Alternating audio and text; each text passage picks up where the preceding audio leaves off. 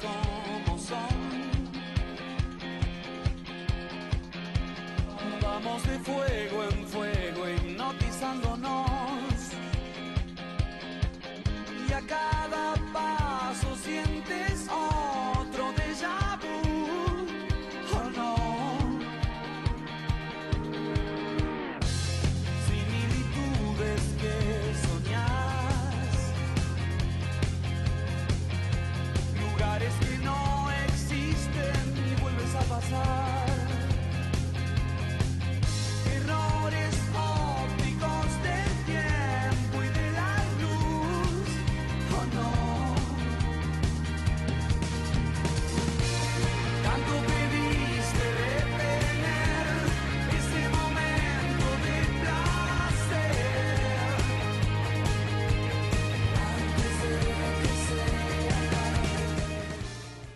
¿Cómo les va?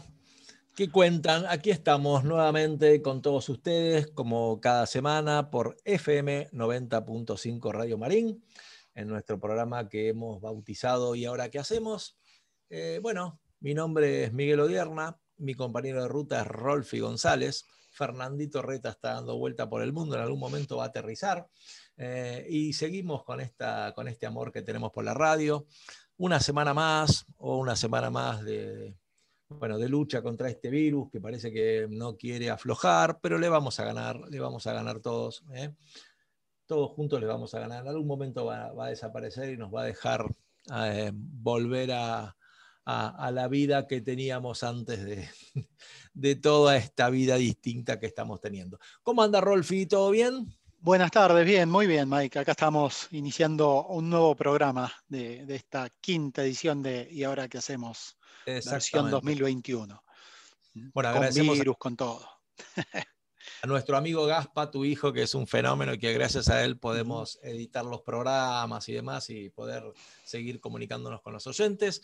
Eh, ¿Qué poder contarles hoy? Eh, hoy tenemos un programón. Tenemos un programón porque, a ver, les cuento quiénes. Tenemos tres invitadas. Tres invitadas. Bueno, en realidad tres no. Una ya es parte del elenco, así que no nos invitadas, ¿no? Dos Eh, invitadas. Dos y nuestra estrella que es eh, Delia Cisro, por supuesto, escritora, autora, docente, una genia absoluta que siempre va a traer esos temas maravillosos que descubre a través de los libros y, y demás. Eh, en primer lugar vamos a tener a, a- a Nelly Pino, que es bueno, eh, farmacéutica de aquí de una farmacia de San Fernando que se llama de María.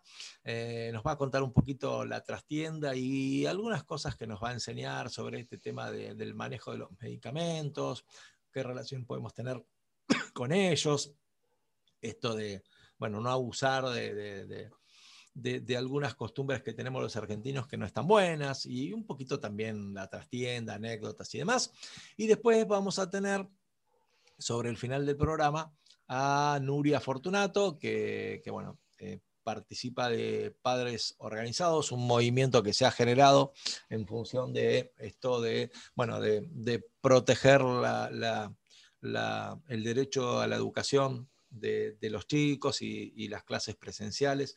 Es un movimiento que está creciendo muchísimo, ya están en 24 de las 20, perdón, de las 22. 22 de las 24. Exacto. 24 me, me invertí. 22 de las 24 provincias o, bueno, capital federal también, Ciudad Autónoma de Buenos Aires. Eh, en fin, eso hay, hay un movimiento muy fuerte que se está generando, han presentado amparos. Bueno, después seguramente nos va a contar Nuria. Así que bueno, mm, y bueno, y, y como siempre tratamos de darles a ustedes lo mejor, ¿no? Eh, Rolfi ya está empezando a leer, les cuento, ya Rolfi está full, está, lee, sí, mentira, lee mentira, mentira. mismo seguramente, pero lee. Leo mails. no sé si cuenta eso.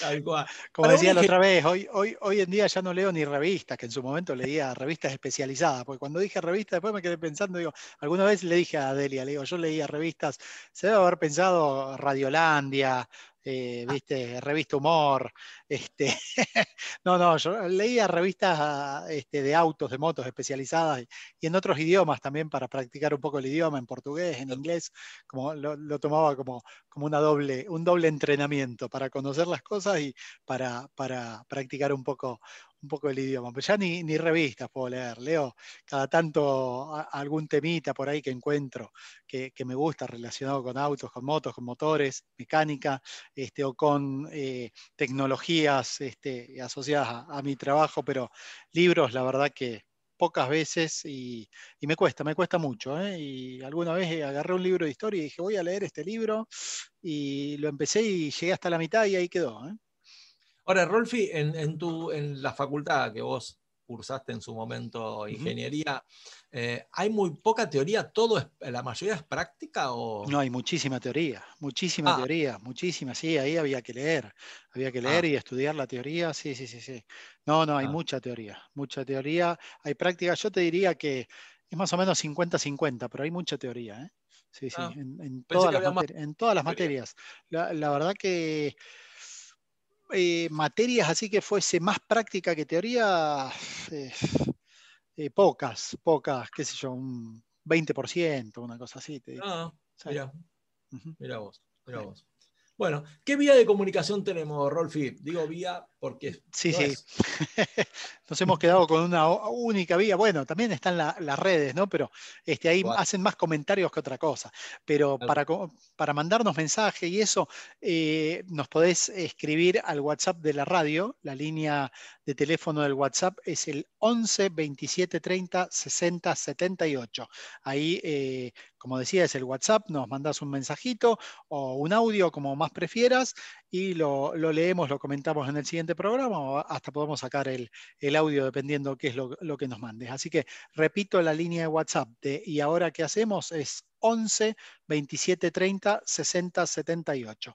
Y recordá, bueno, vos ya dijiste, este, mencionaste al principio que los programas son grabados, después son editados, este, y después que está editado y, verificado, digamos, que se, se, hace todo el control de, de edición y demás, eh, ahí gracias a, nuestro amigo Nacho Insaurraga se suben los programas Spotify. Recuerden que desde el año pasado el colegio eh, se ha suscrito a la plataforma de Spotify, así que tanto nuestros programas como todo el resto de contenido que se genera eh, en la radio y algunas cosas adicionales del colegio se suben todas a Spotify. Vas a encontrar ahí, entras a FM Marín y eh, te puedes suscribir en Spotify para que te lleguen las notificaciones cada vez que se sube un programa nuevo. Y si no estás suscrito, entras, buscas FM Marín y ahí adentro puedes buscar y ahora qué hacemos y vas a encontrar todos nuestros programas del año pasado y ya está subido el primer programa este año y esta semana, para fin de esta semana, creo que está saliendo de edición uno o dos programas más que pasarán por el control nuestro y seguramente semana,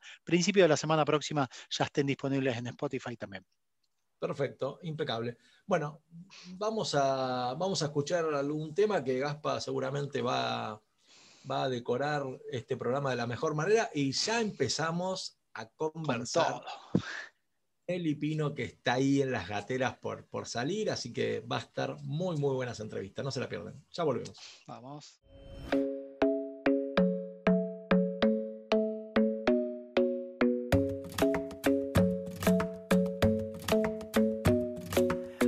Isn't the best place to find a lover, so the bar is where I go. Mm-hmm. Me and my friends at the table doing shots, tripping fast, and then we talk slow. And you come over and start up a conversation with just me, and trust me, I'll give it a chance. Now take my hand, stop it, and the man on the jukebox, and then we start to dance. And now I'm singing like, girl, you know I want your love. Your love was handmade for somebody like me. Come on now, follow my lead. I may be crazy, don't mind me. Say, boy, let's not talk too much. Grab on my waist and put that body on me. Come on now, follow my lead. Come, on now, follow my lead. Mm-hmm. I'm in love with the shape of you. We push and pull like a magnet do. Although my heart is falling too. I'm in love with your body. And last night you were in my room. And now my bed sheets smell like you. Every day discovering something brand new. Well, I'm in love with your body.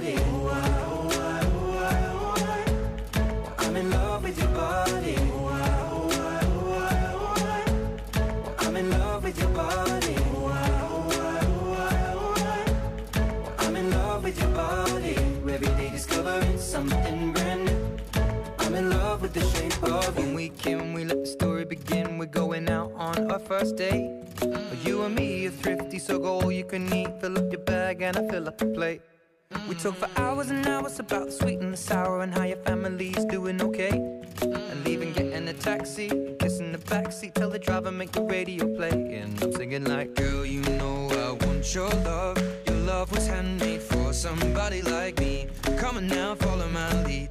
I may be crazy, don't mind me. Say, boy, let's not talk too much. Waist and put that body on me. Come on now, follow my lead. Come, on now, follow my lead. hmm I'm in love with the shape of you. We push and pull like a magnet do. Although my heart is falling too. I'm in love with your body. Last night you were in my room. Now my bed sheets smell like you. Every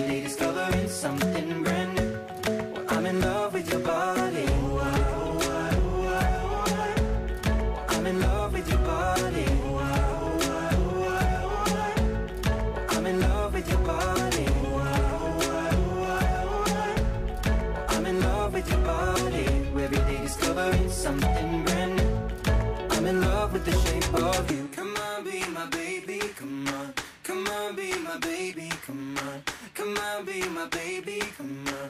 Come on, be my baby. Come on. Come on, be my baby. Come on. Come on, be my baby. Come on. Come on, be my baby. Come on. Come on, be my baby. Come on. I'm in love with the shape of you. We push and pull like a magnet do.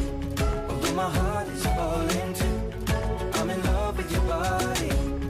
Last night you were in my room. Now my bed sheets smell like you. Every day discovering something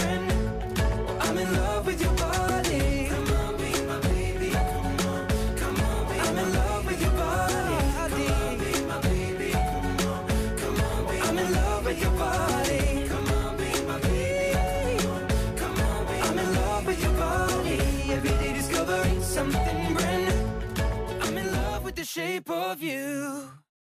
Bueno, eh, a ver, hoy tenemos un programa de los que a nosotros nos encanta porque, bueno, vamos a, a descubrir alguna profesión, algo, algo que, que tenemos acá en vista y que me parece que, que, bueno, cada tanto nos gusta. El año pasado lo hicimos con Matías Suri. Este año tenemos una dama eh, que, que Ya estás deschavando, ya estás deschavando la profesión, ¿eh? Tiene una pista, tiene una pista. Tiene, Claro. tiene algo puesto que me encanta, ya lo- ustedes no lo van a poder ver, ni siquiera lo voy a describir porque voy a hacer una macana, así que lo dejamos así a imaginación, eh, que me encanta. Y antes de presentarla, eh, estuve leyendo un poco esto de la, la- la historia de las farmacias en la Argentina. Mirá, una de las cosas que descubrí es que eh, se remonta a la época colonial en la Argentina, lo de la farmacia, ¿no? Eh, y, que antes del 12 de octubre de 1935, en Rosario, eh, se fundó la Confederación Farmacéutica Argentina, eh, que, bueno, que las siglas era COFA, ¿no? Y parece que cumplió más de 80 años, bueno, tiene lógicamente unos años importantes.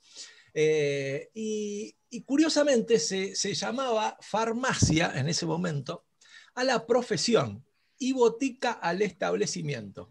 ¿Ok? Mira, mira qué, qué pintoresco, ¿no?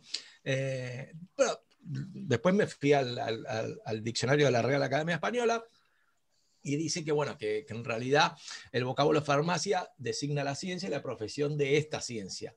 Y el local donde se preparan y, expenden las drogas es botica. Así que, bueno, hoy vamos a hablar de eso. ¿eh? Perdón, De- eh, quisiera que me saque una duda. Sí. Botica, botica del tango, ¿qué vendría a ser?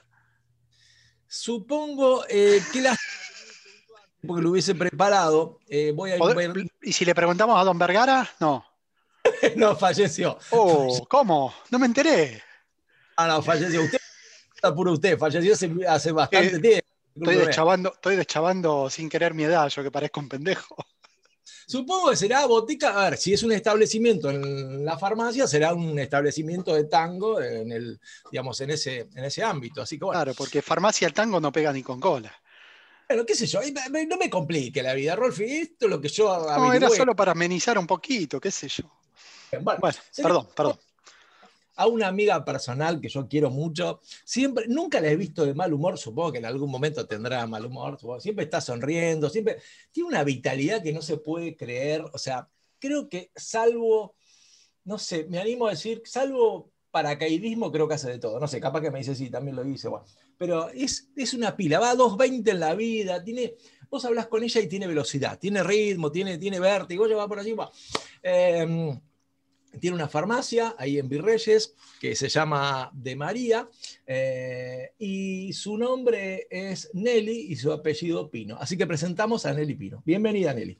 Bienvenida. Hola, ¿qué tal chicos? ¿Qué tal Miguel? ¿Qué tal Rolfi? Con respecto a lo de la botica del tango, como antiguamente en la botica la mayoría de los medicamentos se preparaban, es muy probable que sea un laboratorio de preparación de tango, por eso lo de la botica del tango. Ah, yo, mira, pensé por ahí que algún preparado para las gargantas, para quienes cantaban, tal vez. También podría ser, ¿no? Pero bueno, da lugar a amplia imaginación. Me gustó esa explicación, me gustó esa explicación. Bueno, antes que nada quiero reconocerte algo, Nelly, y a ver, primero, entre las cosas que admiro de vos, hay algo que jamás yo podría, digamos, que, tu profesión tiene y con lo cual yo jamás podría recibirme de farmacéutico ni de médico, que es cómo recordar un nombre de un medicamento, o no hay ninguna posibilidad que eso suceda. Eh, ¿Cómo será que cuando mira qué bruto soy, que a veces la llamo a Nelly para ver si consigue la vacuna la 23 y le tiro la 23, pues ni siquiera me acuerdo el nombre, tiene que tener un nombre científico, no la 23, no es la parada 23 del Bondi, pero bueno. Así que en eso admiro, ¿cómo, cómo podés hacer para recordar? Eh, que me, haces acordar a las ferreterías, viste, que tienen millones de cosas. ¿Cómo se hace? ¿Cómo se hace con los remedios? ¿Me puedes explicar? Bueno, eh, en este caso son muchos años, pero mayormente lo que más conocemos es el nombre genérico, que es la composición del medicamento. Lo demás son nombres de fantasía. Con un nombre genérico tenés 10, 15 especialidades distintas con distintos nombres comerciales, pero identificando el genérico identificás enseguida el medicamento. Ah, ok, ok. Está muy bien. O sea que ahí tenés como un gran, un gran rubro que sabes que es por ahí. Y el, genérico, el genérico es la droga, ¿no? Que tiene. Exactamente, la composición. ¿Cuál es la droga que contiene ese ¿En qué proporción? Claro. y, te, tengo una pregunta, Nelly. El genérico, viste que siempre se ha debatido si el genérico está tan bueno como el del supuestamente original, no sé llamarlo de una manera. Esto es así, no hay verso, en algunos casos sí, en otros no. ¿Qué nos puede decir de eso? Una cosa es el nombre genérico. El nombre genérico o denominación internacional es lo que contiene la droga o la composición del, medicamento. Ah. Eh, el medicamento genérico es el que es copia del original. Ah. Son muy pocos los originales, porque no hay tanta fabricación aquí en la Argentina, o sea, tanta este, dedicación a la investigación. Eh, son muy pocos los originales, en su gran mayoría son laboratorios genéricos y dentro de los de productos genéricos tenemos laboratorios que denominamos de primera línea o de segunda línea, eh, pero en realidad eh, la calidad tiene que ser la misma, están controlados, muy controlados por el ANMAT, que es la, ANMAT, porque es la Asociación Nacional de Medicina y Medicamentos. Este, entonces, bueno, son, la calidad es similar y hay una gran diferencia de precios muchas veces entre unos y otros. Ah, ok. Y el hecho, otra de las cosas también que a veces hay como mitos, esto de, bueno, eh, medicamentos de venta libre. No quiere decir de venta libre que te puedes mandar un frasco ni todos los días pegarte un sacudón con él. Digo, también hay algo que, que, que a veces los que no manejamos el tema podemos interpretar de manera errónea, ¿no? Esto de venta libre como si, bueno, permitido a partir de acá lo que quieran. Bueno, ese es un tema importantísimo. Por eso la ley dice que solamente los medicamentos, y aclara, aún los de venta libre, son de exclusiva venta en la farmacia. Correcto. Ningún medicamento es inocuo. Todos tienen su acción terapéutica, en su gran mayoría algunos tienen efectos adversos o efectos secundarios o reacciones adversas y también tienen interacciones con otros medicamentos. Entonces, eh, por eso la importancia de no automedicarse y tampoco eh, comprarlos en cualquier lado, pedir el consejo en la farmacia. Una simple aspirina. Una persona que es alérgica a la aspirina, una persona que está anticoagulada o que tiene un problema de de, úlcera, eh, puede producir una hemorragia gástrica y es una aspirina. Sucede con numerosos medicamentos. Entonces, por eso la importancia que está, creo que se está revalorizando un poco más la, presencia del farmacéutico o exigir la presencia o este, consultar con el farmacéutico. Porque justamente eso, hay tanta publicidad que no estamos de acuerdo con que se haga tanta publicidad eh, milagrosa de los medicamentos que muchas veces se consumen y eh, es muy, muy, serio los, los, riesgos que se pueden correr. No solo los de venta libre, a mí hay, un tema que nos preocupa a todos los, actores de la salud, es esto, el autoconsumo, la automedicación, y en algo tan dedicado como pueden ser los antibióticos. Eh, yo creo que el farmacéutico, una de las primeras cosas que tiene que aprender es saber cuándo no dispensar, cuándo no entregar un medicamento. Pedido, por supuesto, que no con una receta médica. Mm. Porque es muy fácil en el mostrador un antibiótico porque estoy resfriado, un antibiótico porque tengo tos, un antibiótico. No, no. A veces esas cosas se pueden solucionar con un simple vapor de agua, con con algo más simple, pero no un antibiótico. Es gravísima la resistencia que hay en los antibióticos. Resistencia significa que no cumple su función, que las bacterias para las cuales ese antibiótico se descubrió y tiene que combatir, sufren una modificación y ya el antibiótico no hace efecto. Y no estamos hablando de, eh, antibióticos de primera, los más comunes, sino hay una serie de antibióticos que se usan para, por ejemplo, las quinolonas, para, infecciones urinarias, que ya han creado mucha resistencia por el mal uso y abuso.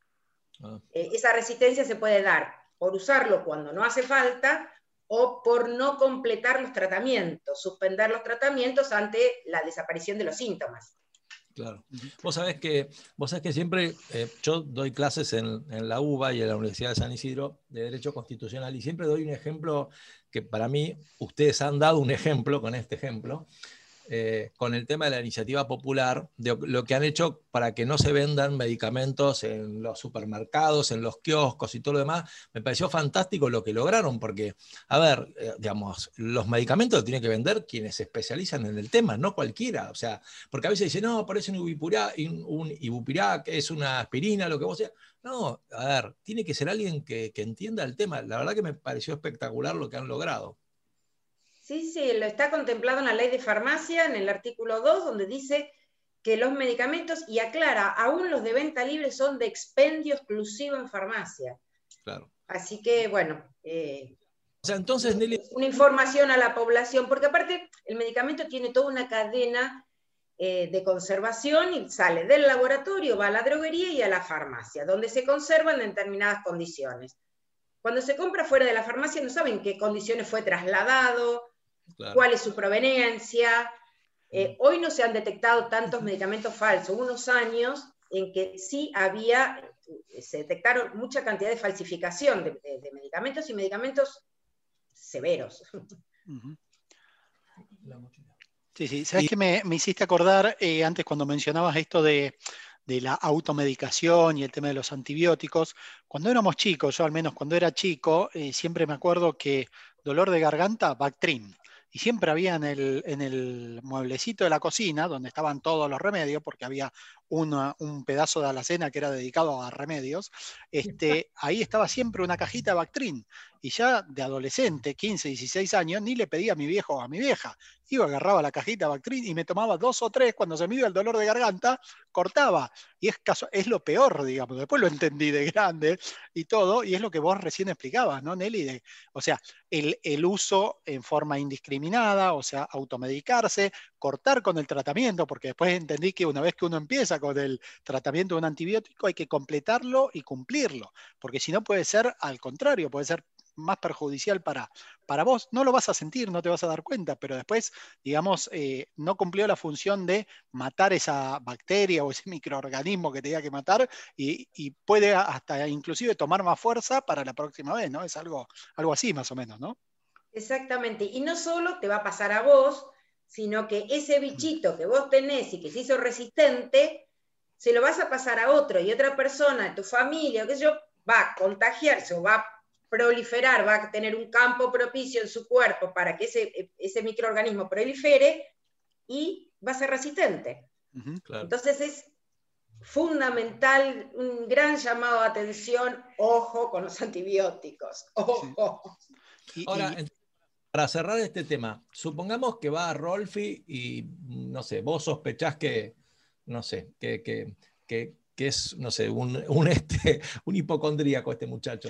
Eh, y, podés negarte a decirle, no, no, no te vendo esto si es este, sin, sin receta? Sí, totalmente.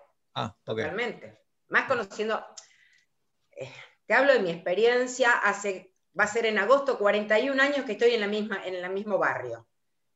Eh, conoces a las personas, hay mucha gente de paso, pero conoces a las personas, conoces qué toman, conoces cómo son, eh, y bueno, podés derivarlos a otro tipo de medicación que sabes que no es tan contraproducente si realmente tienen esa gran necesidad eh, y no correr el riesgo de, bueno, de un efecto adverso o de un problema, como estamos hablando, serio de los antibióticos.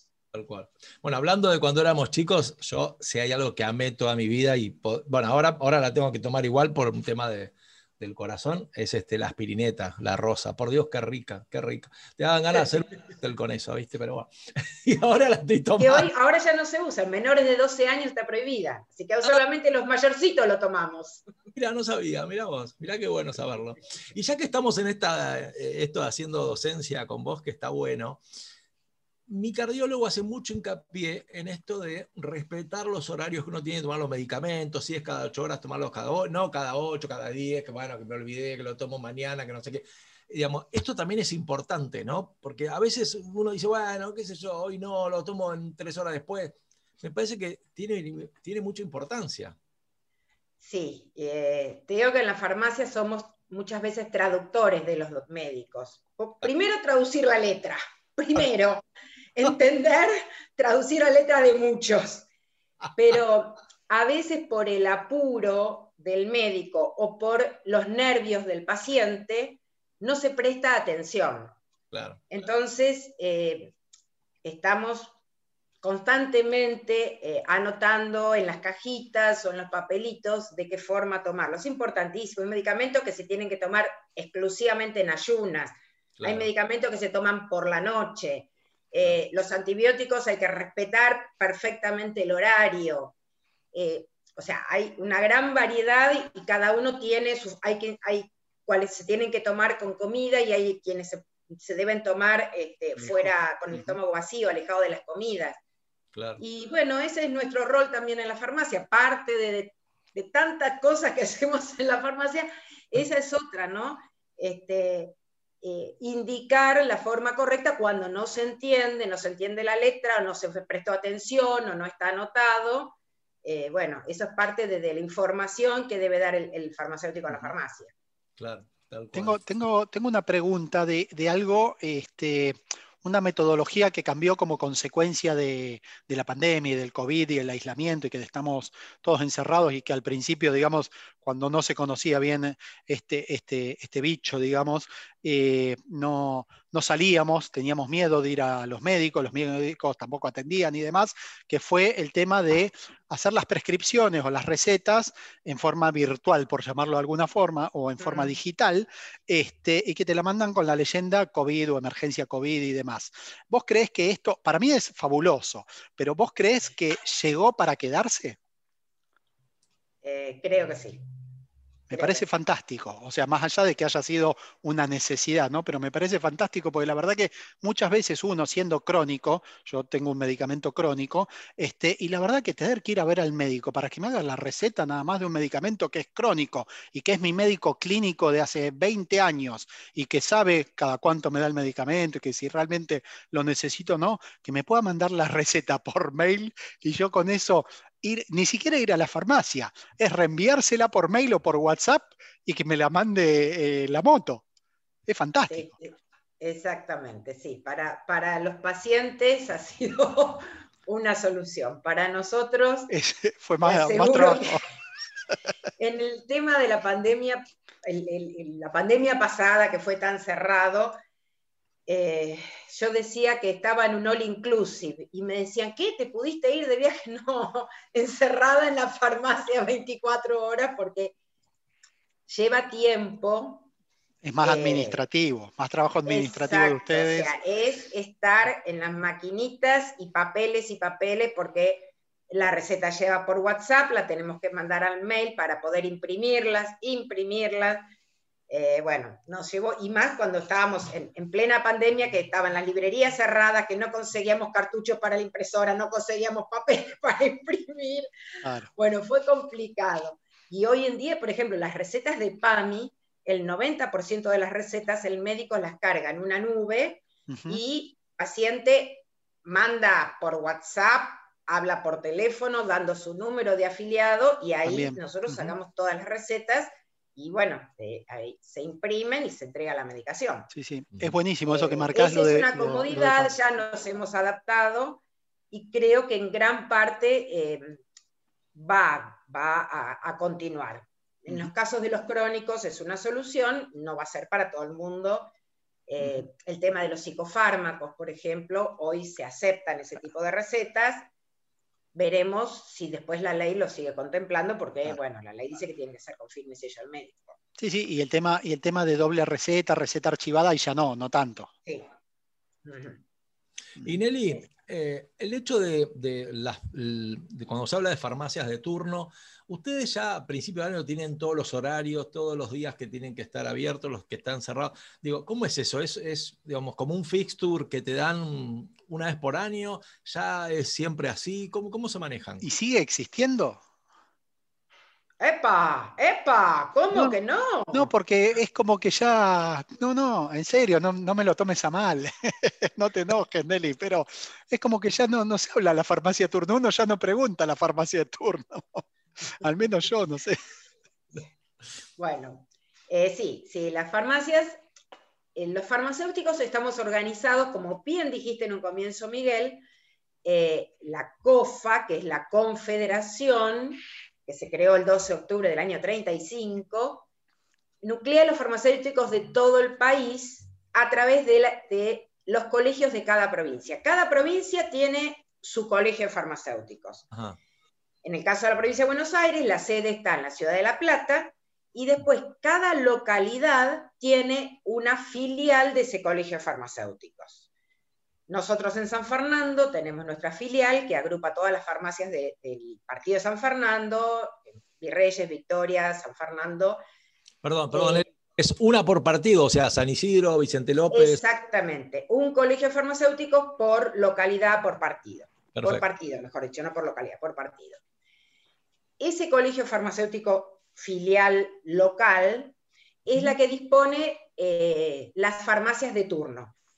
Entonces nos juntamos la comisión directiva del colegio, eh, dividimos los grupos, o sea, hacemos grupos de tanta cantidad de farmacias por día y les asignamos un número. Y después agarramos el almanaque y decimos, empieza, bueno, empieza el 1 de enero el grupo 1, el 2 de enero el grupo 2, entonces están asignadas todas las farmacias para todo el año.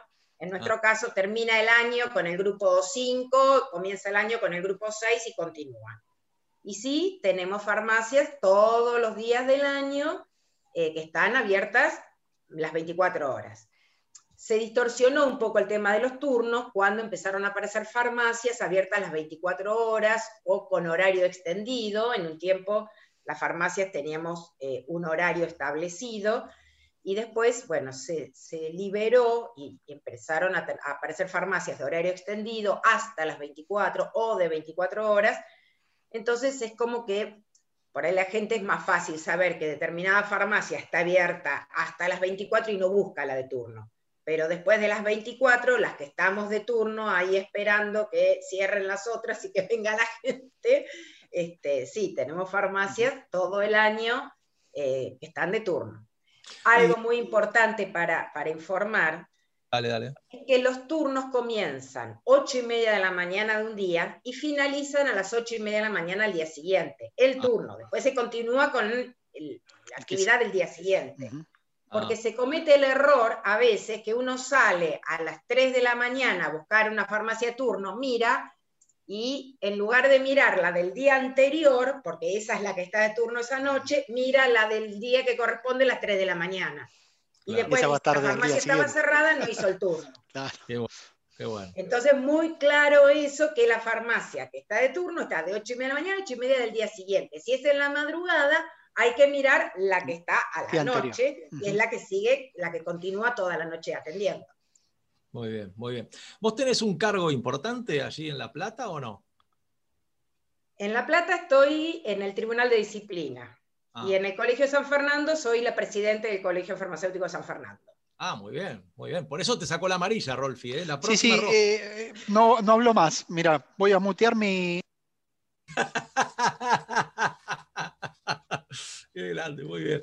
Ahora, Nelly, a, ver, ¿es un mito o es verdad que todos los farmacéuticos se han comprado departamentos en Miami y tienen un audio a través de la pandemia? Porque lo queremos chequear, no, no está chequeado, ¿eh? pero queremos saber si esto es real o no. Este, ¿no, ¿No es real? Pero no nos deschaves, no, así público no lo puedo hacer. vas a mandar la FIP encima, May. no, hemos trabajado, eh, pero bueno, tenemos todos nuestros problemas también, con las obras sociales que pagan, que no pagan. Me imagino.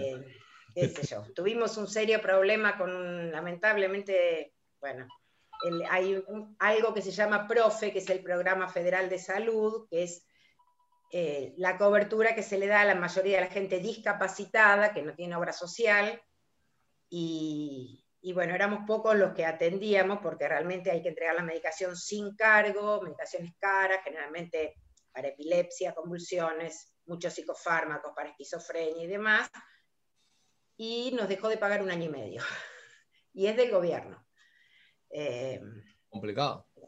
Sí, entonces, bueno, tenemos esas cositas también en la farmacia, pero ¿qué no deja de ser? Te digo que la farmacia, o a mí, eh, me encantó, me encantó, me encanta, amo esta profesión y no es por vocación, ¿eh? porque si te digo cómo empecé, no es por vocación. que viste bien. Estaba en, estaba en, quinto año preparándome para el profesorado de educación física. y me agarró la profesora de química y me dice, Pino, ¿qué va a hacer usted? Y cuando le dije, me dice, pero usted tiene, me gustaba mucho química, matemática, esas cosas me gustaban, tiene capacidad, ¿por qué no hace la parte de educación física como hobby? Que realmente lo hago porque, bueno, si hago gimnasia, ando en bicicleta, juego al tenis, y bueno, pero, y bueno, empecé a buscar, que yo, siendo chica había ido a una farmacia y a un señor no le alcanzaba la plata para comprar un medicamento. Y yo en ese momento dije, yo nunca podría trabajar en una farmacia. Mirá vos, Qué, buena pronosticadora que soy. nunca podría trabajar, terminé estudiando farmacia este, y realmente no, adoro la profesión, em, es un servicio a la gente, es un contacto, es un ida y vuelta, eh, conoces lo que pasa a, cada uno, eh, te agarran rabietas también, porque bueno, no estamos en una oficina de turismo, estamos en un tema de salud, pero realmente eh, es muy lindo, es muy lindo tenemos cada anécdotas también en la farmacia. Este, pero ya como será que tenía una empleada que le cantaba salmos por teléfonos a una señora que estaba deprimida.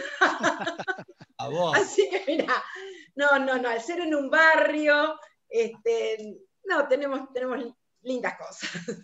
Hablando de eso, cuando, cuando apareció la, la, pastilla azul que generó, bueno, todo ese revuelo, Digamos, era, era muy gracioso. Contanos cómo los personajes la pedían, porque, eh, eh, por ejemplo, cuando yo era chico, eh, el tema era comprar un preservativo en una farmacia. Yo te voy a contar mi historia. Como yo, viste, como los amigos nunca, ninguno sabía nada y todos decían que sabían, eran de terror, impresentables, todos volaseaban. Bueno, yo me acuerdo, la primera vez que fui, era una farmacia allí de cerca de Rolón, en San Isidro, y le pedí uno que, digo, ¿no tiene alguno que tenga una explicación? digo, uno, recuerdo el nombre, recuerdo el nombre, era Tulipán porque tenía la figura, cómo va. Listo. Este, me pareció, bueno, digo, acá, ¿cómo, cómo, digamos, ¿cómo te lo pedían? Ahora supongo que es más natural, o no, no sé, capaz que vos me decís, no, sigue siendo tan. Digo, ¿cómo era eso? No, no, no, no, no, al principio era cualquier nombre, el más común es el Viagra, que fue el original, es el día de hoy que muchas veces lo siguen pidiendo, existe, pero bueno, ya hay numerosas especialidades con otros nombres, pero quieren el más baratito y lo, nombran así. Te cuento una. bueno, eh, vinieron a pedir un Big Mac. En la farmacia se ha diversificado lo que se entrega en la farmacia, pero Big Mac todavía no tenemos. Era un Bimax, que Bimax es una de las pastillitas azules. Está bien, lo relacionó porque es Big, va a crecer, pero bueno. un Big Mac en lugar del Bimax, que es la marca comercial de un sildenafil, que es la pastillita azul. Pero no, lo piden las mujeres, lo piden los hombres, lo piden los chicos. Hoy, bueno, ya no hay tapujos. Me asombra la cantidad de chicos que lo piden. Ah. buenísima, esa, es buenísima, por Dios, por Dios. qué impresionante. Me, imagino la cara del que recibió eso, por favor. Y, digamos, y hay gente que, que, viene, porque, a ver, yo creo que se perdió un poco esto del médico de, bueno, viste que antes era como el médico clínico el que generalmente se ocupaba de la familia, el médico de familia, además. Me parece que ahora como que ese terreno, con el tema este de, bueno, de toda la diversidad de, especialidades. Me parece que ahora la farmacia empezó a como tomar ese rol, ¿no? Hay como un tema de, ir a consultar y encontrarse con eso. ¿Vos lo ves así? Eh, existió siempre. La farmacia es, digamos, el primer lugar o el más accesible que uno tiene para una consulta de salud. Eh, podemos evacuar dudas, podemos orientar, pero no podemos ni diagnosticar ni, recetar. O sea, sí, hay muchísimas consultas eh, que realmente escapan y no debemos eh, tomarlas, sí, orientar, sí, por ahí manejar algún medicamento de venta libre, eh, pero sí, lo que pasa es eso, la, la, farmacia es de fácil acceso, están distribuidas en todos lados. Eh, eh, de acuerdo a la ley, tiene que haber más de 300 metros entre farmacia y farmacia, una densidad poblacional de más de 3.000 habitantes. Entonces están en todos los lugares, en todos los centros. Lo más cercano es una farmacia, pero este, bueno, tenemos nuestras limitaciones porque ahí estamos, no somos médicos. Sí, sí, tal cual, tal cual, lógicamente. Pero bueno, eh, y otra, otra cosa también que me gustaría saber. Eh, vos tenés una farmacia ahí eh, en Virreyes. Si yo quiero, puedo poner una. Digamos, en San Fernando, Miguel. Fernando, perdón, en San Fernando. Eh, digamos, ¿cómo, ¿cómo, es? Si yo tuviera, ganas de poner una farmacia con Rolfi, digamos, imagínate que somos farmacéuticos, tenemos todas las condiciones supuestamente. Aunque no parezcamos. voy, voy y digo, la quiero poner acá y listo, o me van a decir, lo que hay disponible es tal lugar, tal, tal. Bueno, hay, algo que dijo recién lo de los 300 metros, pero supongo que no debe ser la única condición, debe haber algunas más, ¿no?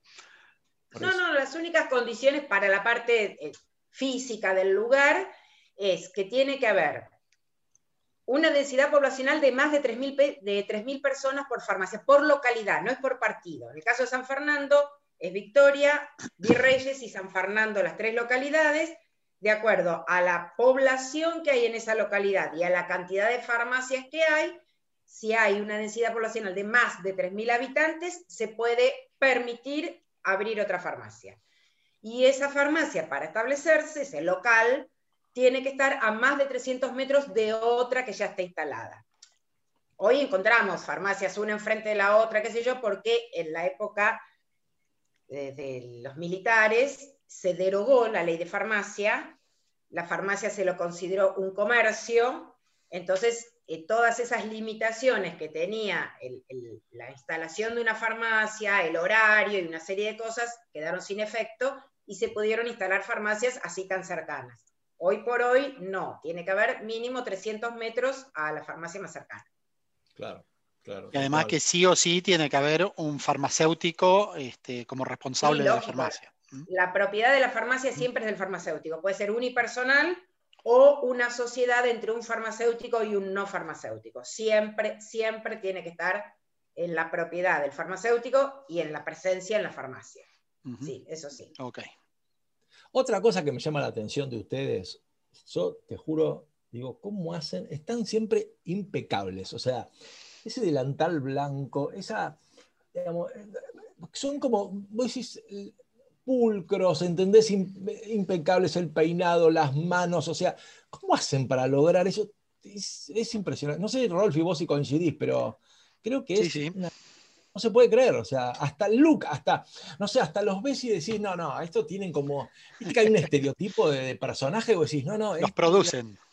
Claro, es así. chicos, es un ambiente de salud, es un ambiente eh, que la farmacia tiene condiciones de higiene, es un ambiente de, que nos estamos manipulando medicamentos, y bueno, pero ya no es tan blanco, ¿eh? No es tan blanco. Yo, a mí me costó llegar a la chaqueta blanca. Tuve chaquetas de todos los colores, este, me costó llegar al blanco, pero, pero bueno, estamos trabajando con medicamentos, con salud, y bueno, este, es una condición de higiene, bueno, normal, que tiene que ser en todo lugar, pero bueno, la farmacia con más razón.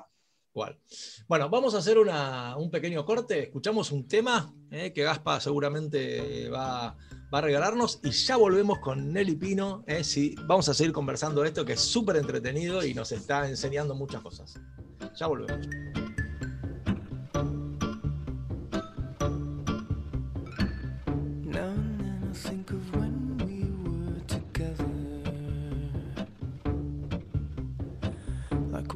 Said you felt so happy you could die. I told myself that you were right for me, but felt so lonely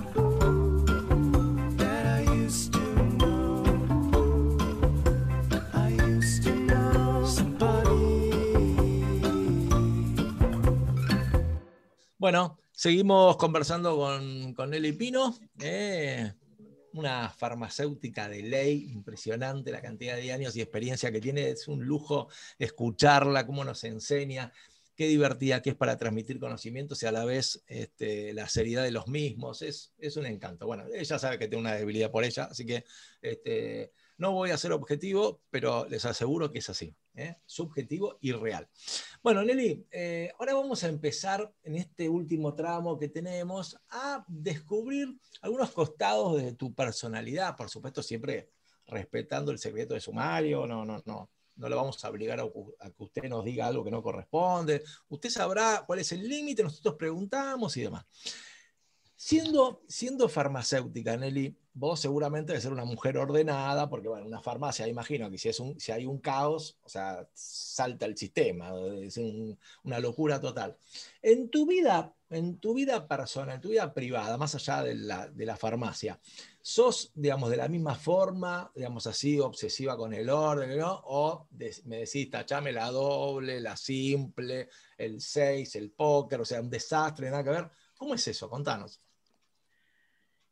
Soy igual que en la farmacia organizada. Soy muy organizada porque con las múltiples actividades que tengo, porque no solo la farmacia, el colegio, el club, bueno, este, soy organizada. El orden no está tan a la, altura.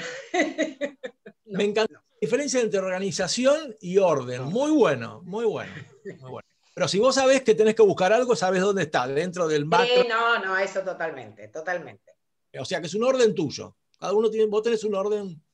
Ahí está, perfecto. ¿Y alguna obsesión? ¿Tenés algo que, no, no puedas dejar de hacer? Que si no, esto ya es más fuerte que no. Algo que, que, que decís, no, no, necesariamente, no sé, por ejemplo, hay gente que a la noche antes de irse a dormir digamos, revisa la, las hornallas, a ver si están todas cerradas, revisa las ventanas, qué sé yo, tiene, tiene, o cuando, cuando pones la alarma del auto, te metes en tu casa y pensás, la cerré, no vas de vuelta, digo, algo, algo de eso tenés. Algún TOC. No, no, eso sí, justamente te iba a decir TOC. Ah. TOC no, lo que pasa es que al ser ya mayorcita hay cosas que me olvido si hice o no. Entonces voy a un determinado lugar y no sé para qué fui a ese lugar. Pero... Nos pasa a todos eso, eso nos pasa a todos. Hay que volver para atrás y, volver a recrear todo. Sí, sí, pero no, no, no, realmente esos toques persistentes, mm, no, no, no tengo esas obsesiones sí, este, de, revisar muchas veces la, mi agenda, que son papelitos sobre papelitos y papelitos, este, y resolver, tratar de resolver y que no me queden cosas pendientes, eso trato, trato. Sí. Ya que bien.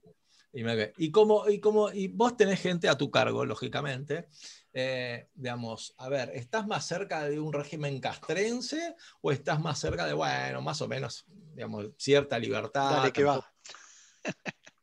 ¿Por dónde estamos? No, me costó 30 años darme cuenta que tienen habilidades distintas.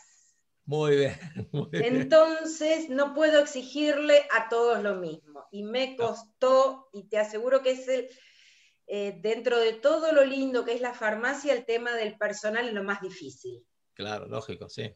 Este, entonces, 30 años me costó darme cuenta que no todos tenían la misma capacidad, que a uno se le puede perdonar unas cosas y otro exigir otras y, repartir los roles. Yo siempre quise que todos, o sea, siempre quise y ahora en la actualidad también, que todos puedan manejar todo, eh, pero hay quien tiene más capacidad para determinadas cosas y bueno, eso, gracias a Dios me pude dar cuenta para no tener tantos roces, eh, pero bueno, la farmacia es exigente y no, no estoy tipo castrense, pero eh, soy exigente. ¿Y te cuesta, te, ha costado delegar? Eh, uno, digamos, también tuviste que aprender a delegar a, Sí, ¿no? sí, sí, terriblemente, terriblemente. Gracias a Dios, tengo una sobrina que empezó a trabajar conmigo y le gustó. Estudió farmacia y terminó hermosamente, eh, en agosto del año pasado, rindió todas sus materias no se llevó nunca a un final una materia de un cuatrimestre a otro, lo único que le queda ahora es defender la tesis y ya tiene su título. Ah, Entonces estoy apuntando a un descanso a través de ella. Sigue trabajando, está trabajando conmigo, por supuesto. Este, y bueno, sí, me cuesta mucho delegar. Me cuesta mucho delegar. Em, de todos modos, digo que yo que juego de 5 en la farmacia, juego atrás de 5. Piso el mostrador poco, pero sé todo lo que pasa. Estoy como distribuyendo el juego, atenta, bueno, a lo que está pasando, por supuesto que, que las consultas, bueno, todo, y me gusta mucho el laboratorio. A mí en la farmacia, una de las cosas que me gusta es la parte de preparación magistral, que son las fórmulas magistrales, me gusta mucho. El laboratorio lo tengo en un entrepiso con una baranda al mostrador, al público, así que estoy también, estoy constantemente en atención a eso. 60, 360. Y, cuando estás en una reunión social, vos sos, sos una mujer, digamos así, que, te manejas en distintos ámbitos, esto, ¿está lo típico de que nos pasa a las distintas profesiones del que te consulta, el que te dice, vos que sos farmacéutica y te tira preguntas que jamás podrías contestar porque está solo la imaginación de, digo, ¿te pasa todo eso o pasan un poco más desapercibidas ustedes. No, nos pasa a todos, creo que a todos nos pasa. Y bueno, ahora con el tema del COVID más, todas las, cosas que salen, que si la ivermectina, que si el, no sé qué otra de la, droga esa que estuvieron diciendo que podía ser, y que el cloruro de amonio, y que, este, sí, bueno, nos pasa, eso es. Sí, sí, tal cual, tal cual. Eh, y, y, a ver, ¿qué cosas, qué cosas, yo la personalidad que conozco tuya, por lo menos el costado que conozco, es muy tranqui, muy controlada, nunca te he visto, digamos, así de mal humor. ¿Esto es real? Y si es real, ¿qué cosas te sacan? Que si no, hay dos o tres cosas que reconozco que me sacan. Este, no, no, no solamente, no, no hablo del laburo, digo, de la vida, que vos decís, no, ahí aparece otro tipo de Nelly, o por lo menos otro costado. Eh, te puedo decir las dos o tres cosas que me ponen bien. El otro, siete, ocho me ponen mal. no, tengo, soy exigente conmigo y exijo a los demás. No te voy a decir la mediocridad, pero eh, cuando no se hacen las cosas y la persona tiene capacidad para hacerlo, y no te hablo de mi trabajo, sino este, en un negocio, en en, una actividad deportiva, en, cuando sabes que la persona tiene capacidad para hacer las cosas y no las hace, eso no, no, no y, salto, soy muy saltarina, salto, tengo que, respirar profundo para saltar tranquila. Claro, tal cual. O sea, no te gusta que trabajen a reglamento, que, que pongan un valor agregado. Eso sí, o que se tiren a chanta, digamos. Claro, tal cual. Tal cual. Sí, sí sí, sí no, sé si decir la mediocridad, pero, pero sí, cuando, cuando las cosas, no, sabiendo que uno lo puede hacer bien, no las hace, me, pone mal, eh, pero no, no soy tan, tan este, dicharachera ni. Yo conozco la... Este, decís vos. y escúchame, Nelly, cuando viene... No, no, tengo, tengo buen carácter, pero, pero, pero soy de explotar. Y vos me decís todas esas cosas lindas porque no querés que te duela cuando te, ponga la, te pongo la vacuna de la, de la gripe todos los años, querés que te trate bien en el vacunatorio. Mirá vos, nunca se me había ocurrido eso, pero está bueno pensar. y Nelly, cuando vienen esos clientes, ustedes deben tener clientes que son, a ver, no todos los clientes son divinos, algunos son muy pesados, algunos son, digo, son de los que vos te ocupás de decir, dejame que lo atiendo porque si no te va a volver loco, o, o, ¿O decís, no, no, no, que le toque el que le toque? Eh, depende, depende. Eh, Me encanta que pones esa cara, ese, silencio previo la palabra es espectacular. Sí. te cuento una vez con una señora que llamaba tanto por teléfono, hacía pedidos a domicilio y llamaba y pedía las cosas. Después llamaba y decía que, porque tengo un remisero que los lleva, este, decirle que este, estaciona en tal lado. Después llamaba para decirle que tenga cuidado. Después llamaba para decirme. Y ya le conocía la voz y para hacer un pedido de una cosita llamaba como cinco o seis veces. Y vos estás atendiendo, dejás de atender para atender el teléfono, que una de las veces me dice, o la farmacia me dice, ¿quién habla? Nadie, le digo, y corté.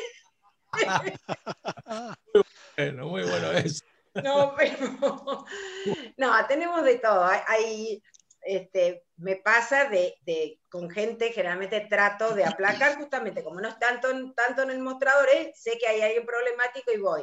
Y ahí tengo dos personas que tienen una paciencia infinita, que digo, ese lo atendés vos porque sé que tiene una paciencia infinita y que van a escuchar y que van a estar y van a estar 45 minutos y yo 45 minutos con una persona realmente no puedo porque hay mucho para hacer en la farmacia, mucho que no es el mostrador.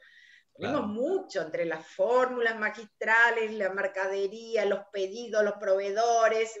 Bueno, no sé a ver, contanos esa cocina, porque está bueno, porque viste que uno cuando va a un restaurante supone que el tipo del restaurante recién abrió y tiene todo listo y empezó a trabajar hace cinco minutos. Y hay un trabajo desde ir a las cinco de la mañana eh, al puerto de frutos, y bueno, eh, digamos, comprar cosas, mercadería y demás. ¿Qué, qué, qué es la trastienda? ¿Qué hay, ¿Qué hay detrás? Vos abrís a las, suponete, abrís ocho y media, ¿ok? Vos tenés que ir un rato antes, preparás qué cosas, ¿cómo es eso? Lo, digamos, la, la previa a la apertura. No, no, la previa de la apertura no más que tener las cuatro computadoras abiertas en los distintos programas para poder empezar a trabajar, saber, poder validar una receta y buscar precios. O sea, todo lo demás se hace durante el día. Y se hace en el transcurso, porque este, llega la mercadería, controlar y guardar, cosa que sigo sin delegarlo, porque me gusta saber, o sea, el stock lo tengo acá, o sea, vos me preguntaste el producto y sé decirte cuántos hay, si está viniendo, si está faltando, este, en qué momento llega, bueno, entonces eso lamentablemente no, no me no, no delegar nunca, realmente es algo que no, no, es tan profesional, puede ser cualquiera, pero a mí me gusta hacerlo porque sé realmente todo lo que tengo en la farmacia. Entonces, controlar la mercadería, guardarla, pasar los pedidos, eh, atender a los proveedores de distintos laboratorios o, droguerías. Eh, bueno, en el caso mío, que me gusta también la parte del laboratorio, hacer los preparados. El tema de las obras sociales, eso lo manejan eh, dos de las chicas. Las recetas, una vez que están hechas, auditarlas, hacer los cierres de liquidaciones, pero todo me lo traigo yo, lo vuelvo a controlar. Este, hay otras tareas que no es el mostrador. Yo me acuerdo que, antes iba a una farmacia y veía que siempre estaban atendiendo y había una persona atrás. Digo, ¿por qué esta persona no viene a atender? No es mi caso. Yo sí veo que hay gente, salgo también a atender. Pero por ahí me ven pasar con las cajitas y con los papelitos y que yo por atrás. Y bueno, eh, para poder hacer una buena dispensa tienen que estar las cosas ordenadas y, y tenemos que tener mercadería y estar ordenado, porque si no, no encontramos nada. Claro, claro. Por, lo que vos comentás, Nelly, eh, no hay un sistema de stock así algo automatizado o computarizado, o si existen y vos no lo... No Exacto, existen, pero yo soy de otra época. vos seguís a la vieja usanza.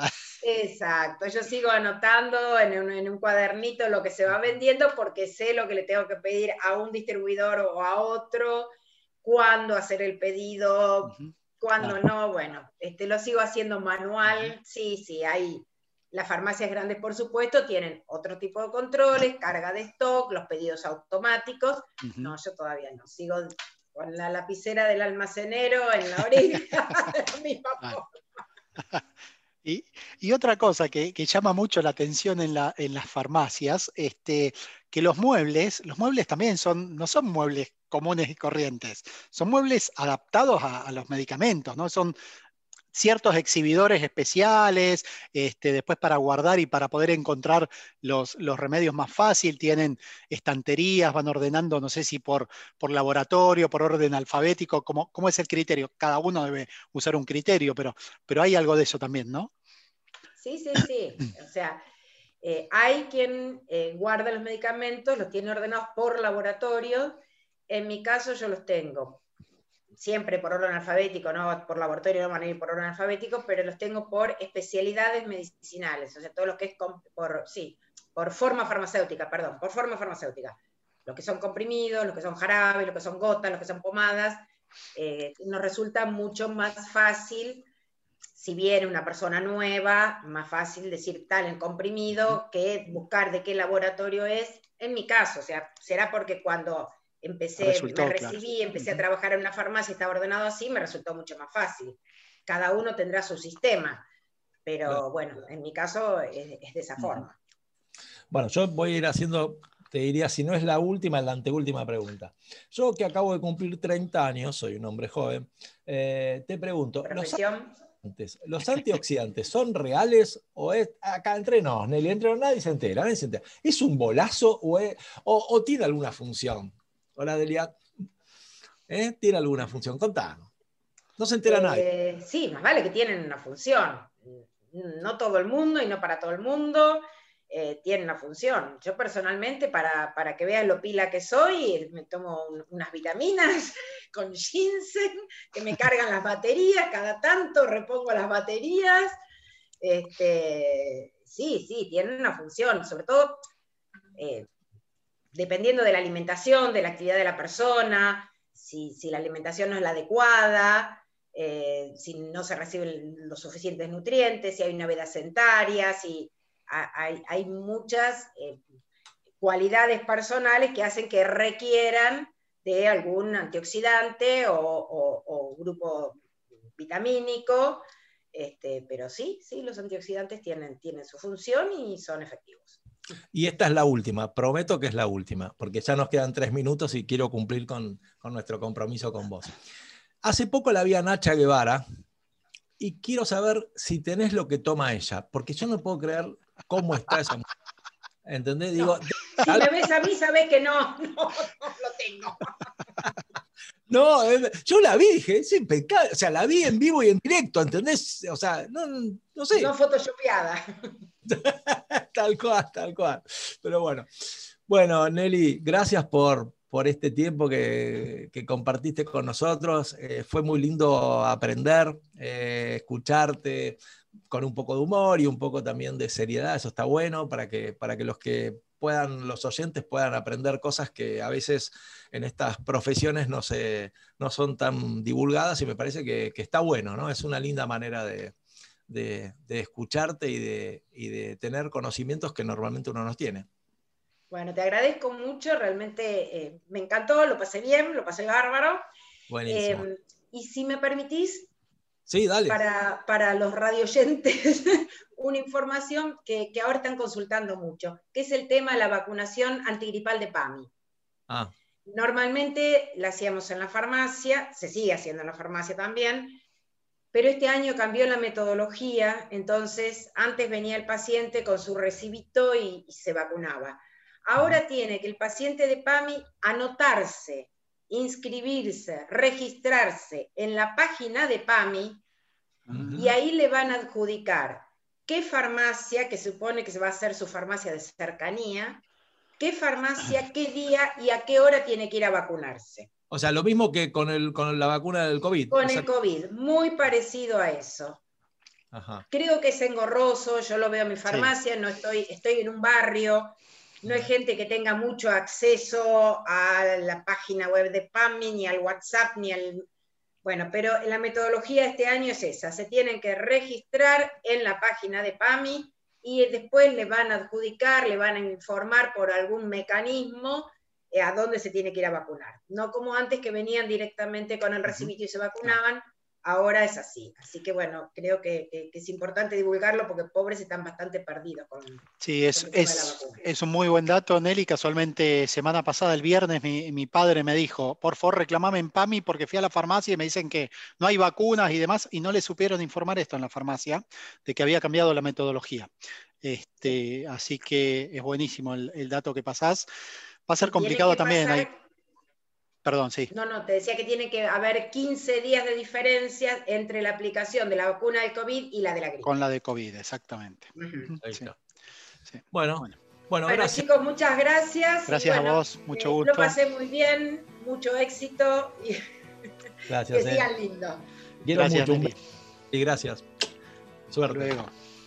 Un temita, Gaspa, y ya volvemos.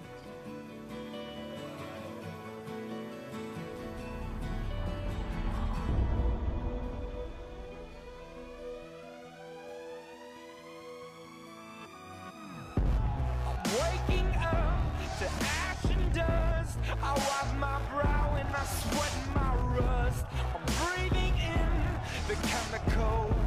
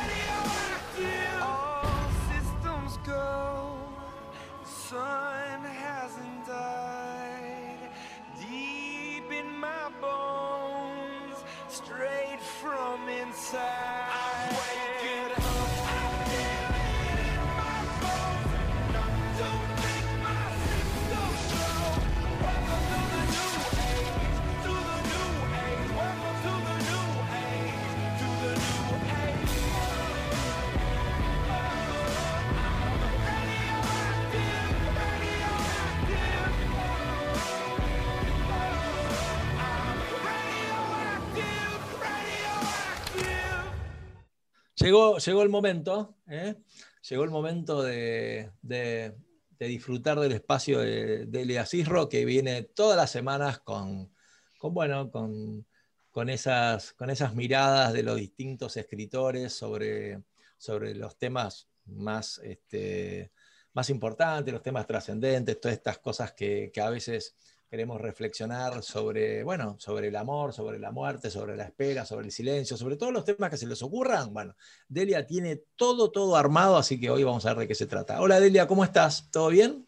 Hola Mike, hola Rolfi, ¿cómo les Hola va? Delia, ¿cómo va? Me ¿Todo gusta bien? que me Bien, gustó el que estoy viendo de la combinación entre el color de los anteojos y las uñas. Me Y claro, y el anillo, la gente no lo puede ver, pero el anillo también todo combina. Vamos, para poner, poner de nuevo que vamos a sacarle una foto, que ahora ya domino el tema de la foto. Ahí va. Ah, Pero no, pero no te tapes los lentes. No, no te tapes. Ahí, ahí, ahí, ahí. Tiene que combinar. listo. Yo la Sí, que sí, estoy sí. como un poco demacrada. Hay días que pasan estos y esto es lo bueno de la radio, que la No, gente no. lo ve. No hay o sea, lo ven los que están detrás de bambalinas, como ustedes, eh, y bueno, y saben que hay días que son así, ¿no? Que uno está como puede, no como quiere. Sí, pero como antes muerta que sencilla, anteojos, uñas y anillos combinan.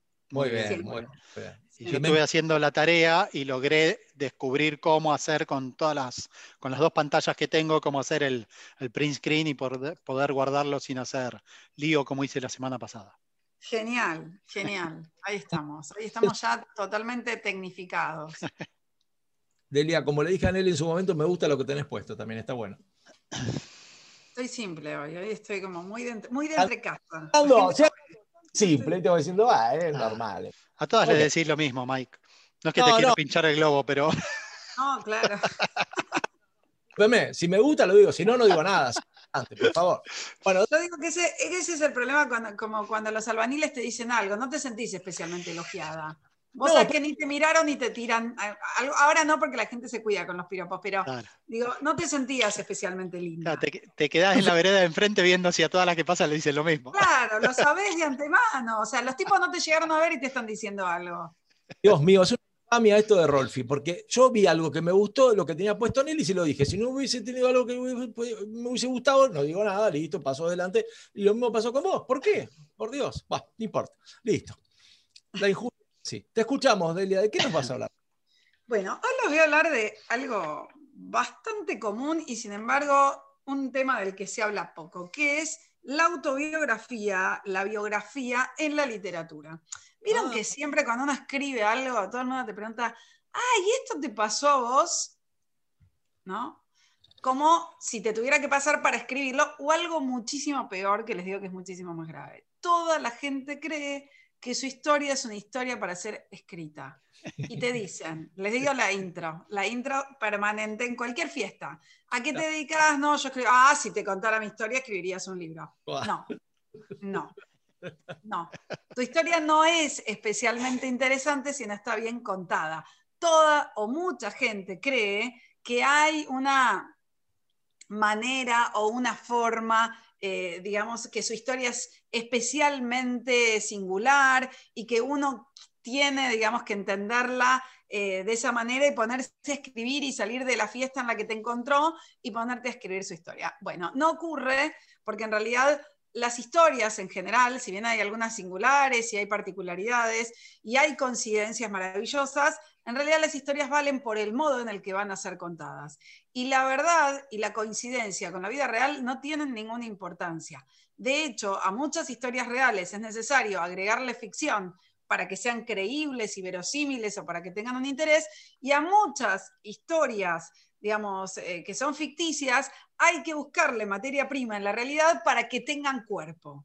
Entonces, esto es como una mezcla, ¿no? Este, es un híbrido, exactamente, es un híbrido, se tienen que mezclar, se tienen que tejer de manera tal que cuando uno la lea no se quiera levantar de ese libro. Y cuando yo digo que no se quiera levantar, es que te genere tal quietud y te mantenga ahí tan entusiasmado o tan entusiasmada que digas, de acá no me muevo.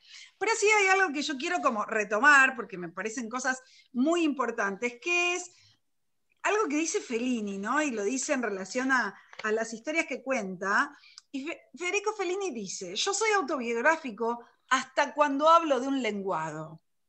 A la periodista lo que le estaba diciendo es, lo que me estás preguntando es un idiotez, siempre hay algo de la autobiografía, siempre estamos inmersos, siempre estamos expuestos, y si vos no pones el cuerpo en lo que escribís, si no te pones, si no te involucrás, no va a tener fuerza no va a tener fuerza el texto que estás escribiendo. Él dice que todo arte es autobiográfico y Tennessee Williams lo que dice es, si la escritura es honesta, no puede ir separada del hombre que la ha escrito. Entonces acá tenemos a Federico Fellini, tenemos eh, a Williams, hablando de la importancia y la, la necesidad, digamos, involuntaria de aparecer en lo que estamos escribiendo. Yo elegí algunos textos que hablan de la autobiografía y que hablan de la primera persona. Particularmente elegí el poema, que para mí es mi poema preferido, mi poema preferido. Los que siguen mis redes saben que lo he leído un montón de veces, de variadas maneras, y lo voy a leer en una versión que no está en internet. Esto es muy loco, ¿no? Porque ¿cuántas cosas no están en Google? Muy pocas. Casi nada, casi nada. Casi nada, casi nada. No hay nada que uno no pueda encontrar. Ahora, si ustedes buscan autobiografía Nassim Hikmet, van a encontrar una versión espantosa, una traducción espantosa de esta poesía y se van a dar cuenta que la que yo les voy a leer ahora es muchísimo mejor. ¿Qué fue? Tipiada con una máquina de escribir eléctrica. La gente no la puede ver, ustedes sí, es esa máquina verde. No, esta máquina, perdón. La que es color y roja, que ven ahí. Bueno, fue tipiada con esa máquina de escribir el primer día que llegó la máquina, por supuesto, copiada de un libro prestado que jamás he vuelto a ver, que contiene los poemas de Nassim Hikmet, que es un poeta turco. Y se llama Autobiografía y es absolutamente conmovedora. No está bueno que yo le haga toda esta propaganda previa, porque ahora cuando la lea es como flor de desilusión se van a llevar. Nos estás condicionando. Los estoy condicionando, pero ustedes por lo menos, ustedes dos por lo menos digan que les gustó. Por supuesto. Nací en el año 1902. A mi ciudad natal nunca volví porque no soy afecto a los regresos. A la edad de tres años en Alepo, mi profesión fue nieto de Pachá. A los 19, estudiante en la Universidad Comunista de Moscú. A los 49 años en Moscú, invitado del Comité Central. Y desde los 14, mi oficio es el de poeta. Hay gente que conoce las distintas variedades de peces. Yo, las de las separaciones. Hay quien sabe los nombres de todas las estrellas de memoria, yo las de las nostalgias. Viví en inquilinatos, en cárceles y en hoteles de lujo. He conocido el hambre, también la huelga de hambre, y no hay comida cuyo sabor ignore. Cuando tenía 30 años, decidieron prenderme. A los 49 decidieron darme el Premio Mundial de la Paz y me lo dieron. Teniendo 36, recorrí 4 metros cuadrados de hormigón en 6 meses a los 59, volé en 18 horas desde Praga a La Habana. A Lenin no lo vi, pero en 1924 monté guardia junto a su, catafalco. En 1961, el mausoleo que visitó son sus libros. Se ha hecho mucho por apartarme de mi partido. Eso nunca marchó ni me aplastaron ídolos que caen. En 1951, con otro camarada, por mar fui hacia la muerte. En 1952, fisura al corazón, estirado de espaldas. Esperé cuatro meses a la muerte. Llegué a estar loco de celos por mujeres que amé. Yo ni a Charlotte le tengo un ápice de envidia. Engañé a mis mujeres, pero nunca hablé mal a espaldas de un amigo. He bebido sin volverme un borracho. Felizmente siempre gané mi pan con el sudor de mi frente. Si alguna vez mentí, fue sintiendo vergüenza por el prójimo. He mentido por no apenar a otro y también he mentido sin razón. Viajé en tren, en avión, en automóvil, lo que no puede hacer la inmensa mayoría de la gente. He asistido a la ópera, donde no puede ir la mayoría de la gente, que hasta ahora ignora su nombre. Pero allí, a donde va la mayoría de la gente, no he vuelto a ir desde 1921. Mezquita, iglesia, sinagoga, templo, casa del adivino, aunque a veces leí la borra del café. Como en 40 idiomas se me imprime, pero en Turquía estoy prohibido en mi propio idioma. Yo no he tenido cáncer hasta ahora, ni es forzoso tenerlo. Y no seré primer ministro, ni siento la menor inclinación por las ocupaciones de tal género. No he peleado en la guerra, no he bajado a la noche a los refugios, ni anduve los caminos del éxodo, bajo aviones volando a ras del suelo más casi sesentón, me siento enamorado. En suma, camarada, este día en Berlín, muriendo de nostalgia como un perro, yo no puedo decir que viví como un hombre, pero lo que me queda por vivir y lo que pueda sucederme, ¿quién lo sabe?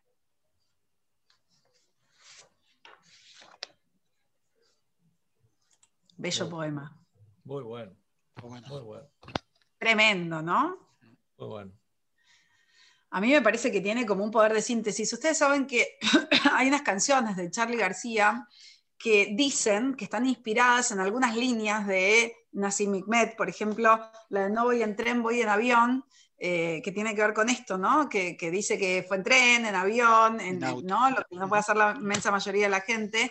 Y hay otra canción que es, eh, me parece que El Loco en la Calecita, que es de, que es de Baglietto, que también esté inspirada o, que es como una réplica de uno de los poemas de Nassim Hikmet. Con lo cual ahí hay una cosa, nada, me parece un gran inspirador. Este texto se llama Autobiografía y está tratando de narrar su vida que fue totalmente dramática y sin embargo el mensaje final es totalmente esperanzador, ¿no?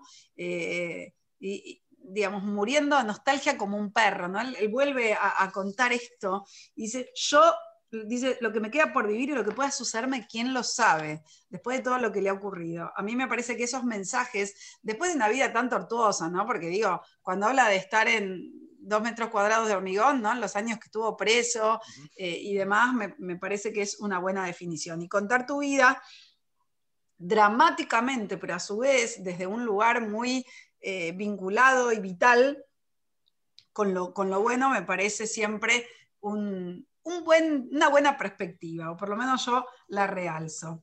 Y hablando de, perspectivas, voy a tratar, tratar de traer un poquito acá a Saramago, del que me parece que no hablamos todavía mucho, pero Saramago habla de la figura del narrador, de cómo, desde qué lugar los escritores contamos, y tiene un, un par de cosas que yo quiero compartir. Él dice, el narrador no existe es una invención académica, gracias a la cual se ha escrito miles de páginas en tesis doctorales.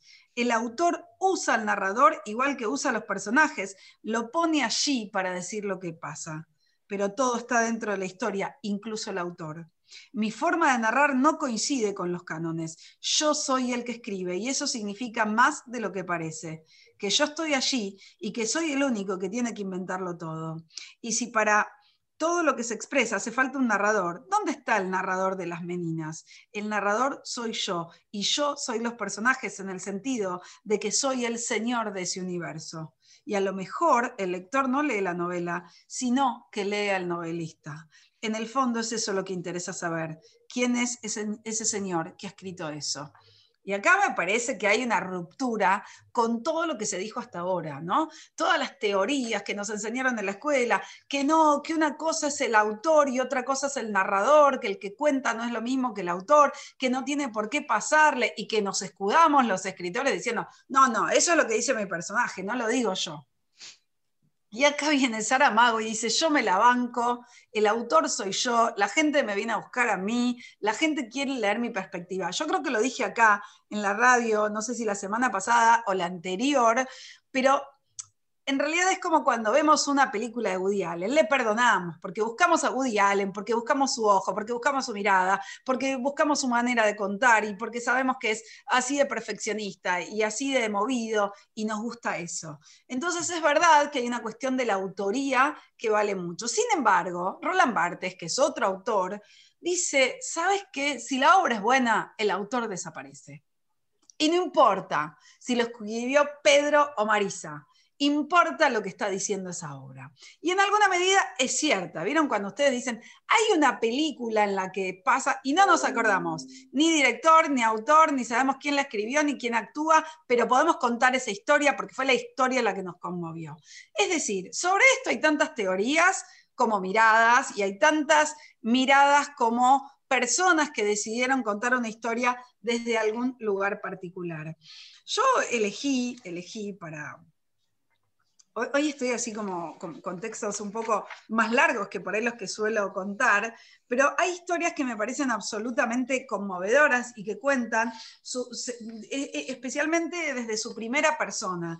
De hecho, voy a leer la de Andrés Rivera, que para mí es uno de los autores maravillosos. Hoy vengo como con el mundo comunista, van a ver que este también habla de eso. Tan lejos estoy yo del comunismo en algún lugar eh, en, en mi pensamiento liberal, pero sí reconozco en estos autores una fuerza muy poderosa.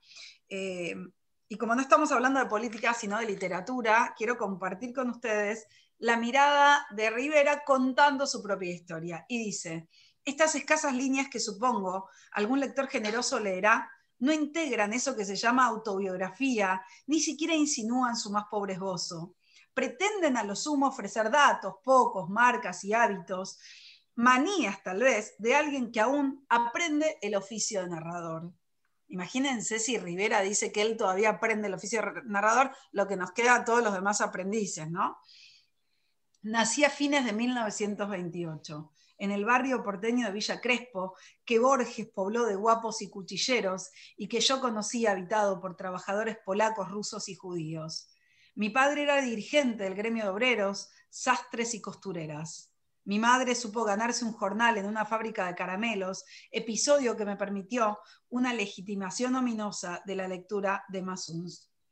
En los años que sobrevinieron al golpe militar del 6 de septiembre de 1930, que derrocó al presidente Hipólito Yrigoyen, la actividad sindical era de hecho clandestina. Asistía en silencio a las reuniones que mi padre convocaba en la pieza que ocupábamos en una casa de inquilinato. Sus participantes adquirieron para mí, un chico entonces, dimensiones épicas. Sus caras, sus manos, sus cuerpos, sus ropas pertenecían a hombres que se jugaban la libertad, el trabajo y la vida, y a quienes escuchaban usar la palabra con la vehemencia y el ardor de quienes saben que van a cambiar el mundo, de quienes, con la fe de los primeros cristianos, se habían arrogado la misión de llevar a los explotados al reino de la igualdad social. Ah, la palabra. Esos hombres citaban libros. nombres que sonaban como irrefutables y a veces líneas de un poema, Martín Fierro, en su tosca dicción de extranjeros. En ese universo cerrado de elegidos, en ese universo de prohibiciones y de castigos, de persecución y de deseos, leí y leí con asombro y con ignorancia, con furor, nombres y nombres, nombres de libros cuya numeración, una jactancia prescindible, me avergonzaría y aburriría al lector. Hubo un día, yo ya era un adolescente, en que un hermano de mi madre, obrero tipográfico, me dijo, lee esto, y puso bajo mis ojos Los siete locos de Roberto Art. Hay muchos otros que leyeron a Roberto Art. Sé que leí yo, qué Buenos Aires subterráneo me reveló, qué angustias, qué interrogantes, qué confusiones despertó en mí. Supe también que quien díjole esto fue una noche y en una triste plaza de Buenos Aires, el Balder del amor brujo de Balder de Art dueño de las respuestas necesarias. Me encontré casi enseguida con la literatura norteamericana y con Joyce. Escribí papeles que ni el tiempo perdona y escribí con el torpe vértigo del que aprende a copular mi primera novela, El Precio. De este título a La Revolución es un sueño eterno ocurrieron 36 años. Hubo una militancia política que no logró, pese a sus miserias, sepultar mis convicciones socialistas. Hubo amistades a las que uno se brindó joven y sin repliegues y se perdieron y hay otras que perduran, leales, fuertes y difíciles. Los premios, el aplauso de los diarios de ayer, nada, humo. La eternidad, la eternidad sí.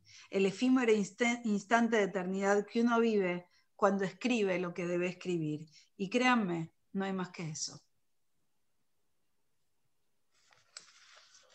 Bueno, acá tenemos otra historia en primera persona, contada por Andrés Rivera, autor de libros magníficos, muchos libros históricos que cuenta, eh, y en los que está narrando su propia vida como puede, seguramente con elementos ficcionales también, eh, porque escribe mucha novela histórica.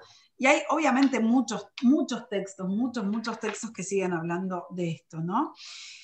Eh, Daniel Penac también habló de la biografía, pero hay algo que yo les quiero compartir, porque David Viñas dice que era un lector fascinado de autobiografías y biografías y que lo conmovía la intimidad de los autores, porque podía ver como sus debilidades, los emprendimientos, los deseos y demás.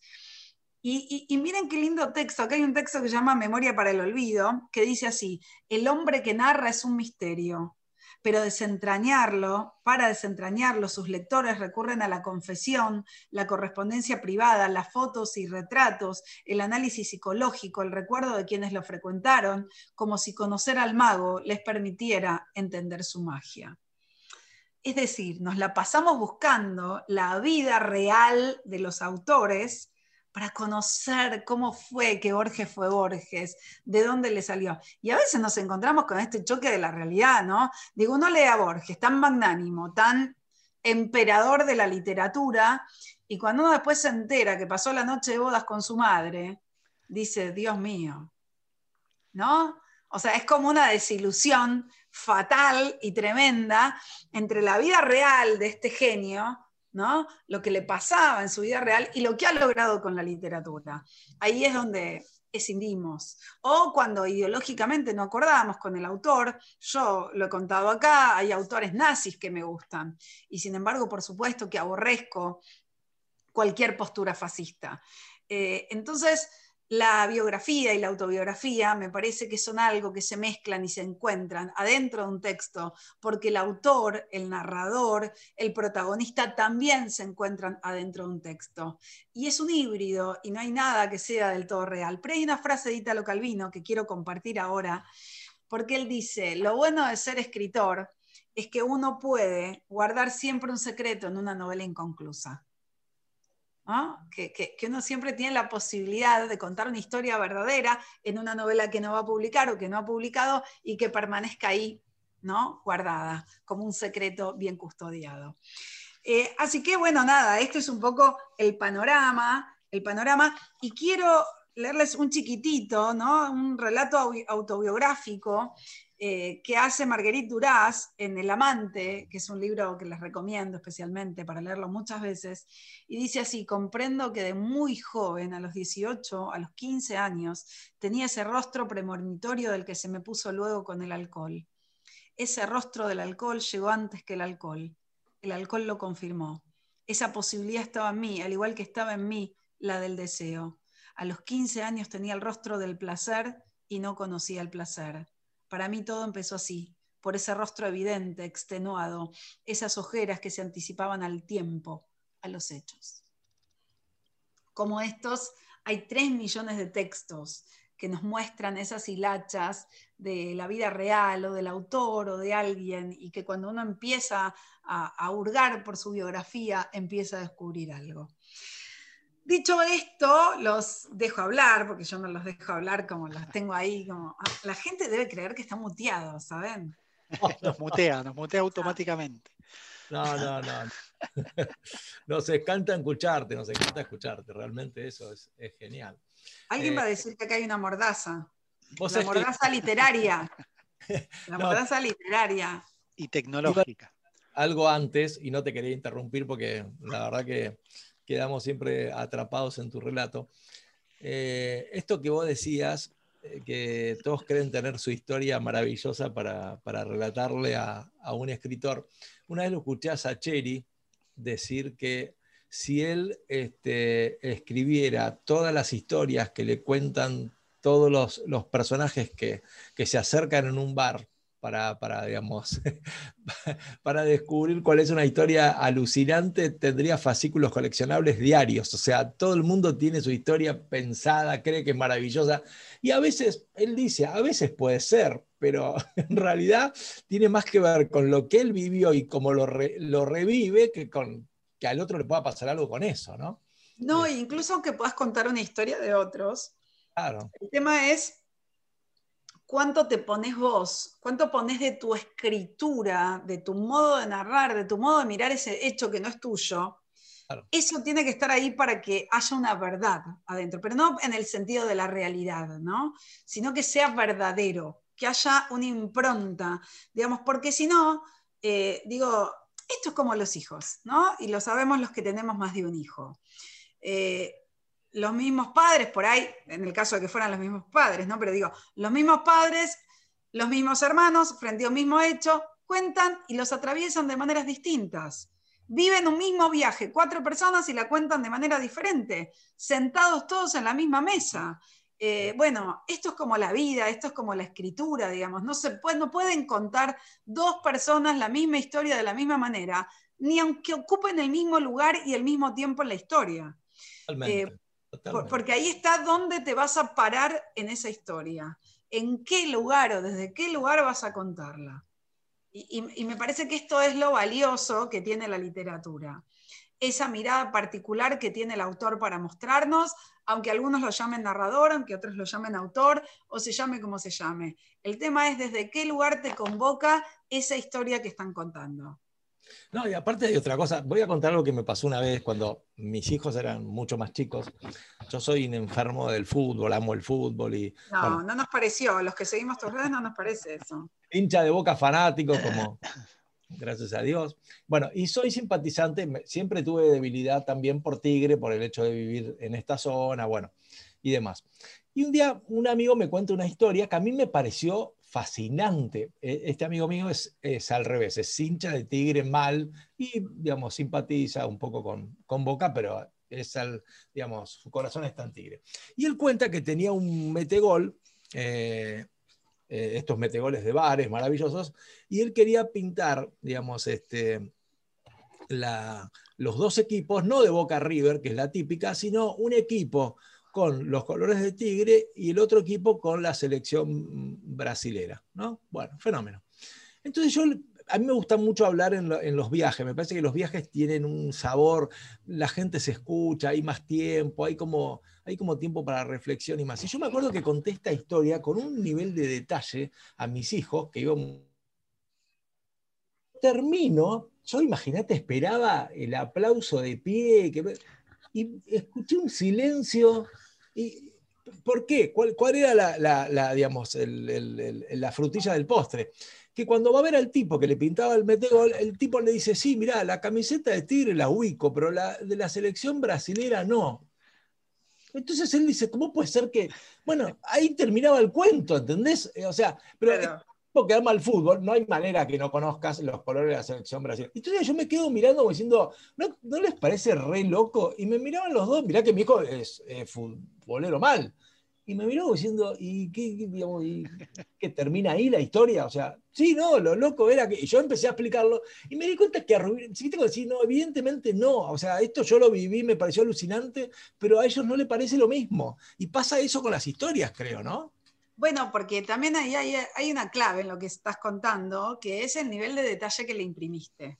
Claro. Vos creías que imprimiéndole ese nivel de detalle vos los estabas transportando a la historia.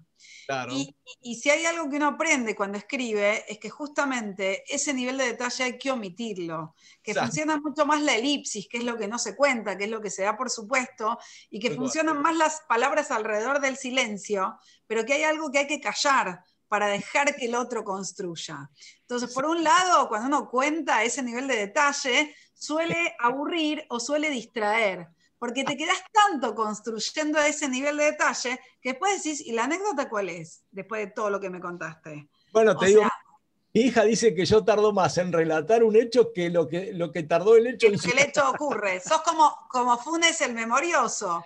Viste que tardaba más de 24 horas en contar 24 horas. Eh, perdés, el, como es el, sentido ese de, que te atrape, ¿no? De tenerte atrapado.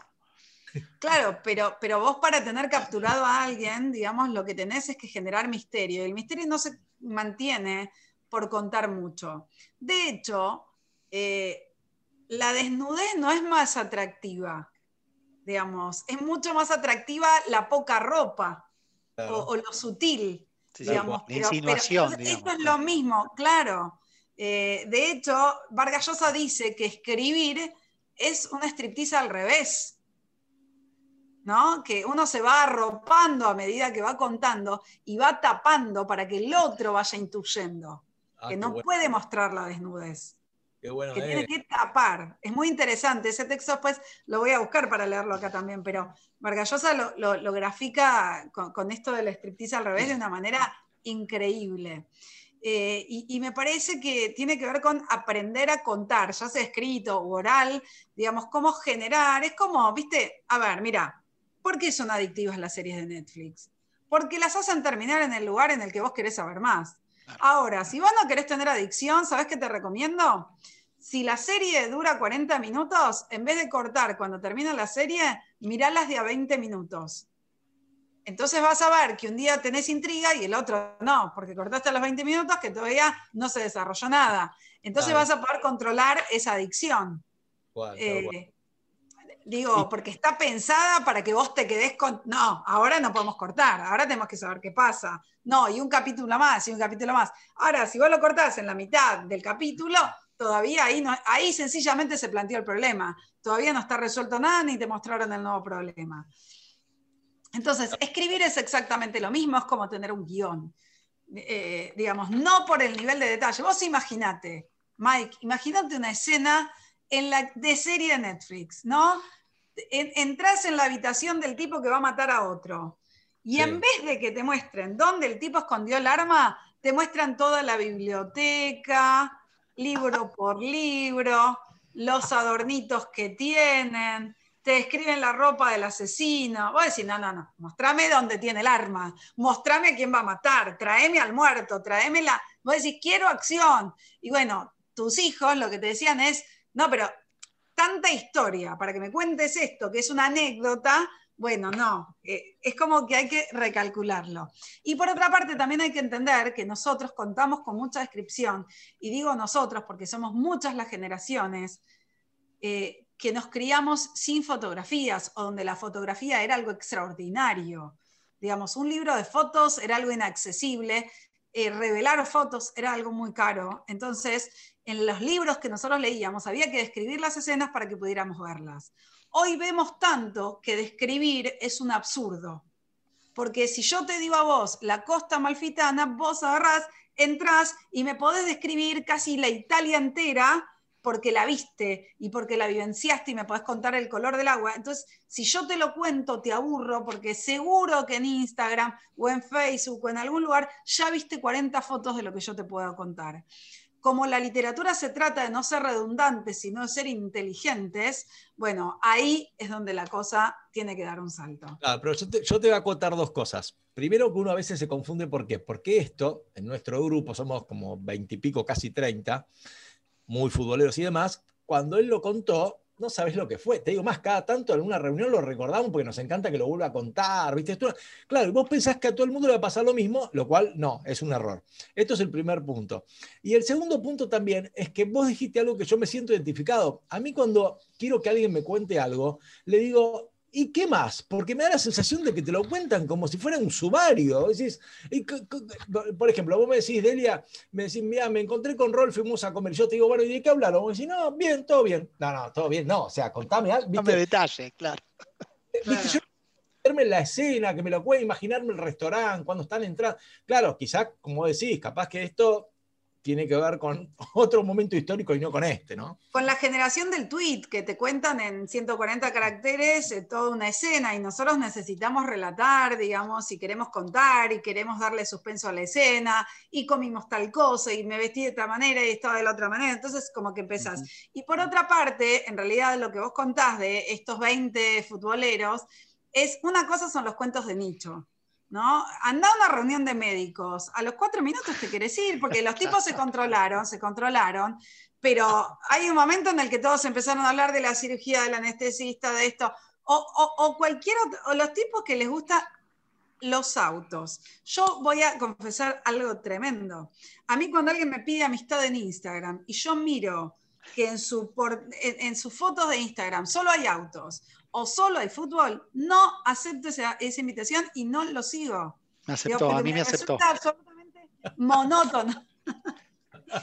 me resulta monótono y digo, no, no hay otro tema, no voy a hablar de otra cosa, no me interesa, entonces no, porque cuando la gente tiene, un, pero con todo su derecho, porque digo, sencillamente a mí no me gusta, eh, Digo, hay temas de nicho a los que uno se sube y otros no. Yo me subo a los que hablan de libros, sí. No me importa que sean monotemáticos, porque eso me interesa. Mm. Lo que quiero decir es que a veces las conversaciones se vuelven eso y ahí hay un quiebre, ¿no? Y estamos acá por terminar esta, este encuentro. espectacular, espectacular. Qué, qué, bueno, qué bueno escuchar todo esto y poder pensar juntos en voz alta. ¿eh? Muy, muy lindo, muy, muy interesante. Pero bueno, eh, a mí los 140 caracteres y ahora los 280 me matan, o sea, me matan, pero bueno, eh, lo reconozco que me matan. Eh, bueno, Delia, si te quieren seguir escuchando durante la semana, el viernes a las 16 horas, ¿dónde te pueden escuchar? En Haceme el Cuento, en FM Babel, estamos ahí con Ricardo Sáenz. Esta, vamos a hablar de la felicidad esta semana, así que bueno, mm. fíjense, nosotros no nos venimos con chiquitas. ¿Qué tema que da? Es un tema que a mí me parece que da para el divague y la curiosidad. no, yo te lo sintetizo en una sola frase. La felicidad está sobrevaluada. Sencillamente es eso. Entonces, todo el tiempo estamos frustrados porque creemos que hay algo que se llama felicidad y verdaderamente no existe. Así que, eh, benditos aquellos que pueden sostenerlo por un largo rato se acabó la ilusión. Sí, sí, sí, le pinchaste globo a un montón de, personas, pero bueno. Bienvenidos al mundo real, bienvenidos al mundo real. Y, van a hablar con muchos detalles, como le gusta a Mike, ¿no? Obvio, sí, ahí sí hablamos con detalles, porque somos toda gente grande. Somos gente mayor. Mirá, para terminar, las veces que le he mandado mensajes a Delia en su programa, trato de ser sintético, pero no fue. Pero yo te los reduzco, ¿viste? Cuando los leo, verdad, es verdad, es verdad. Ella, ella le agarra el espíritu del mensaje y lo tira. Está muy bien. Está, bien, la síntesis. Es así, es así. Bueno, Delia, gracias. Eh, un placer. Hasta la próxima semana. Y nos vemos el viernes. ¿eh? Un beso. Nos vemos el, viernes. Un abrazo. Gracias, Delia. Chao, chao, buena chau. semana. Adiós. Qué espectacular.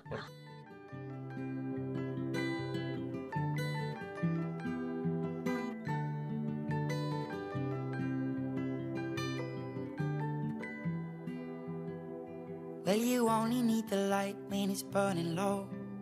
Only miss the sun when it starts to snow. Only know you love her when you let her go. Only know you've been high when you're feeling low. Only hate the road when you're missing home. Only know you love her when you let her go. And you let her go.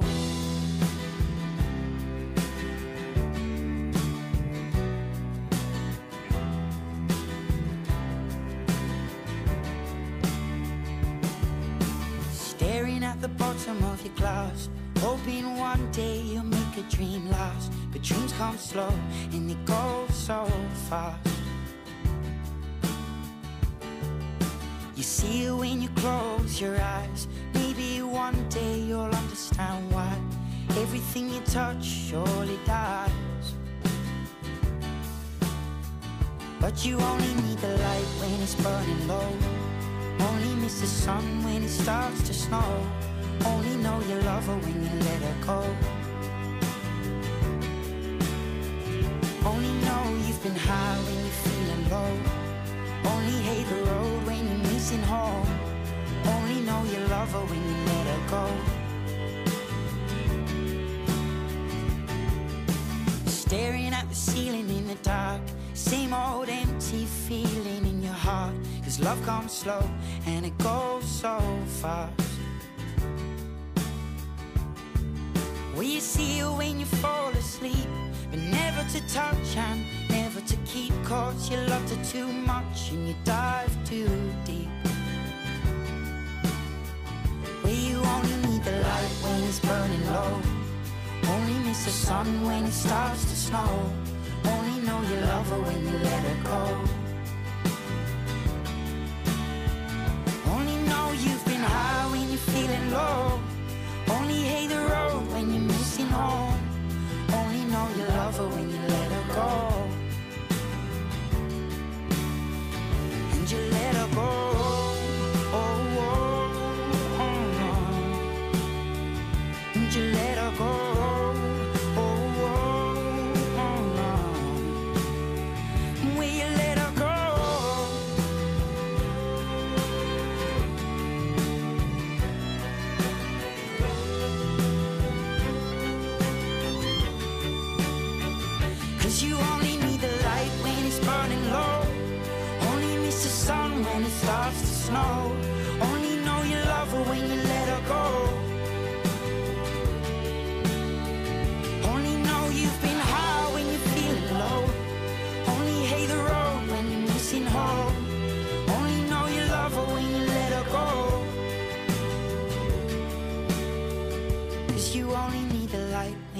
burning low. Only miss the sun when it starts to snow. Only know you love her when you let her go. Only know you've been high when you're feeling low. Only hate the road when you're missing home. Only know you love her when you let her go. Bueno, y seguimos con ¿Y ahora qué hacemos? por FM 90.5 Radio Marín. Eh, y tenemos una invitada muy especial. Eh, siempre digo, siempre me llama la atención por qué en muchas ocasiones son las mujeres las que toman la vanguardia y no tanto los hombres. ¿no? La Esto- batuta. hay que hacer una autocrítica de nuestro gremio, ¿no? A veces eh, son más ellas las que empujan que nosotros. Por supuesto que acompañamos y demás.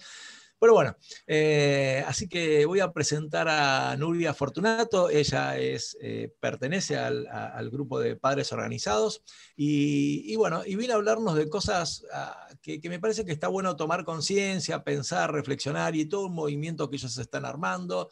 Y, y bueno, nos pareció que era interesante darle un espacio para que, para que nos cuente de qué se trata. Así que bienvenida, Nuria, ¿cómo estás?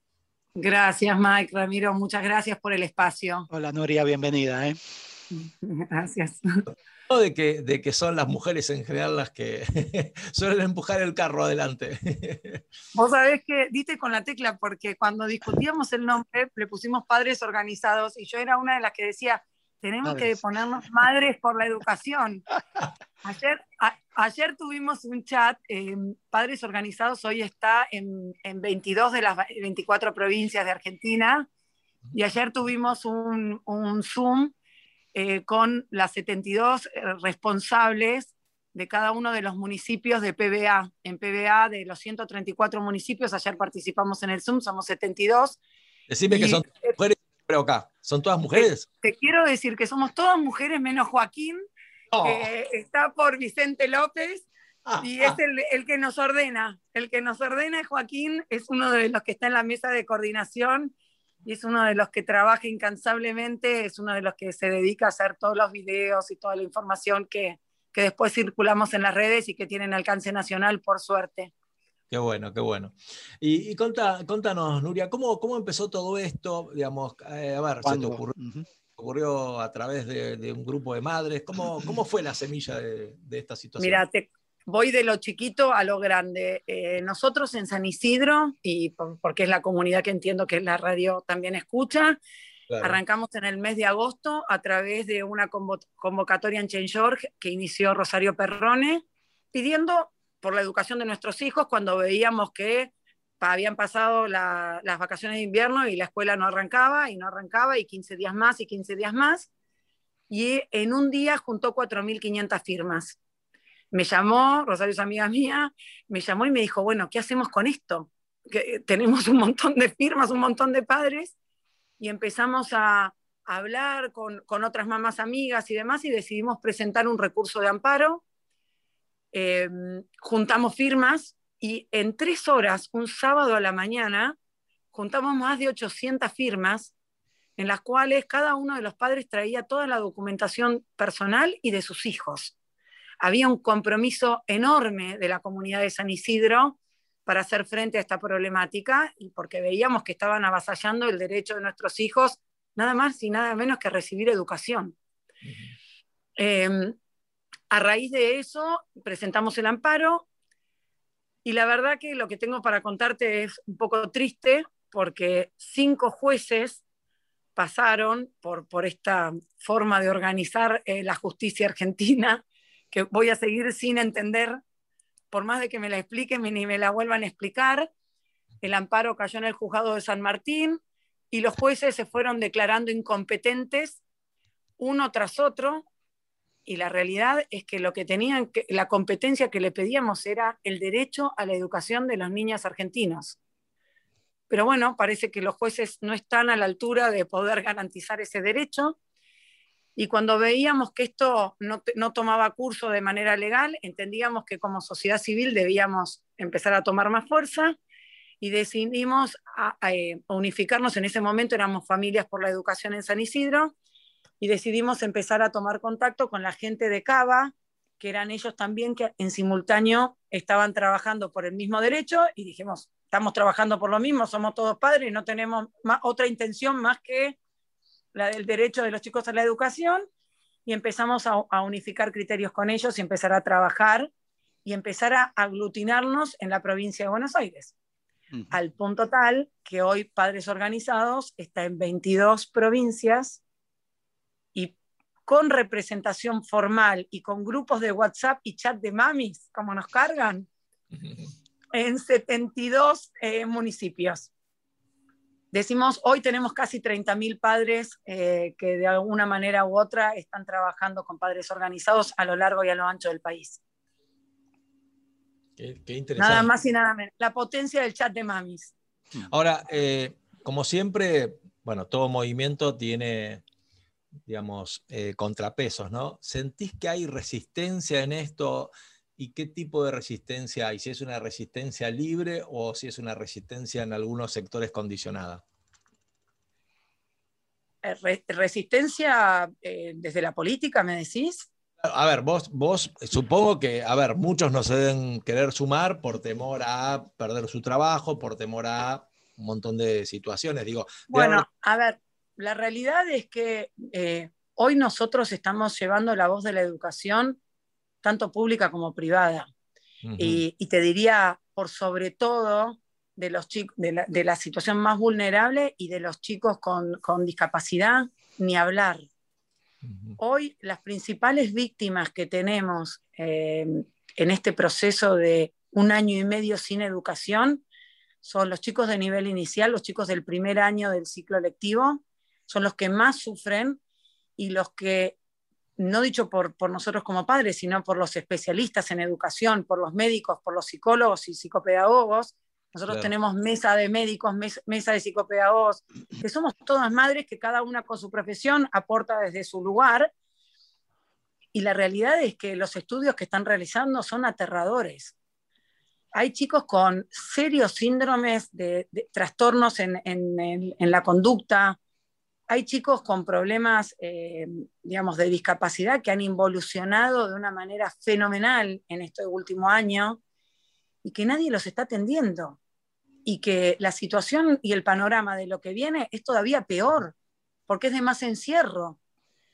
Y cuando nosotros decimos como mamás que el mejor lugar donde pueden estar nuestros hijos es la escuela, es porque en la escuela hay reglas. Yo siempre digo lo mismo. ¿Qué, ¿Qué recuerdo tenés cuando entrabas a la escuela? Llegabas, formabas, izabas la bandera, rezabas en las casas que las escuelas eran católicas o, profesabas algún tipo de culto. Llegaba la maestra, te parabas y decías buen día señorita, te sentabas en el banco, ponías... Pero la escuela es regla, es orden. Es todo lo que no ocurre por fuera de la escuela. Y hoy la pandemia y la mejor manera de manejar el COVID es con reglas y con orden y la escuela imparte esas reglas y ese orden. Entonces, lo que te hablan los psicólogos, lo que te hablan los médicos y lo que te decimos nosotros como papás, que sabemos que en nuestras casas no podemos, o sea, llega un momento en que, ¿cómo controlás al chico si el mismo gobierno lo deja ir al club? Claro. Pueden ir al club y no pueden ir a la escuela. Sí, o al gimnasio. Va a estar, va a estar abierto el fútbol y el fútbol va a seguir y la escuela no. Y en la escuela es donde está todo reglamentado y donde está todo arreglado. Entonces, la realidad es que no entendemos el por qué.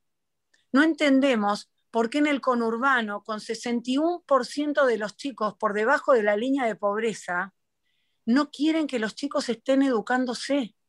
No quieren que los chicos reciban un plato de comida seguro, y sustentable. La escuela hoy no solo cumple con un rol académico, no es que solo queremos depositar a nuestros hijos ahí para que los llenes de información.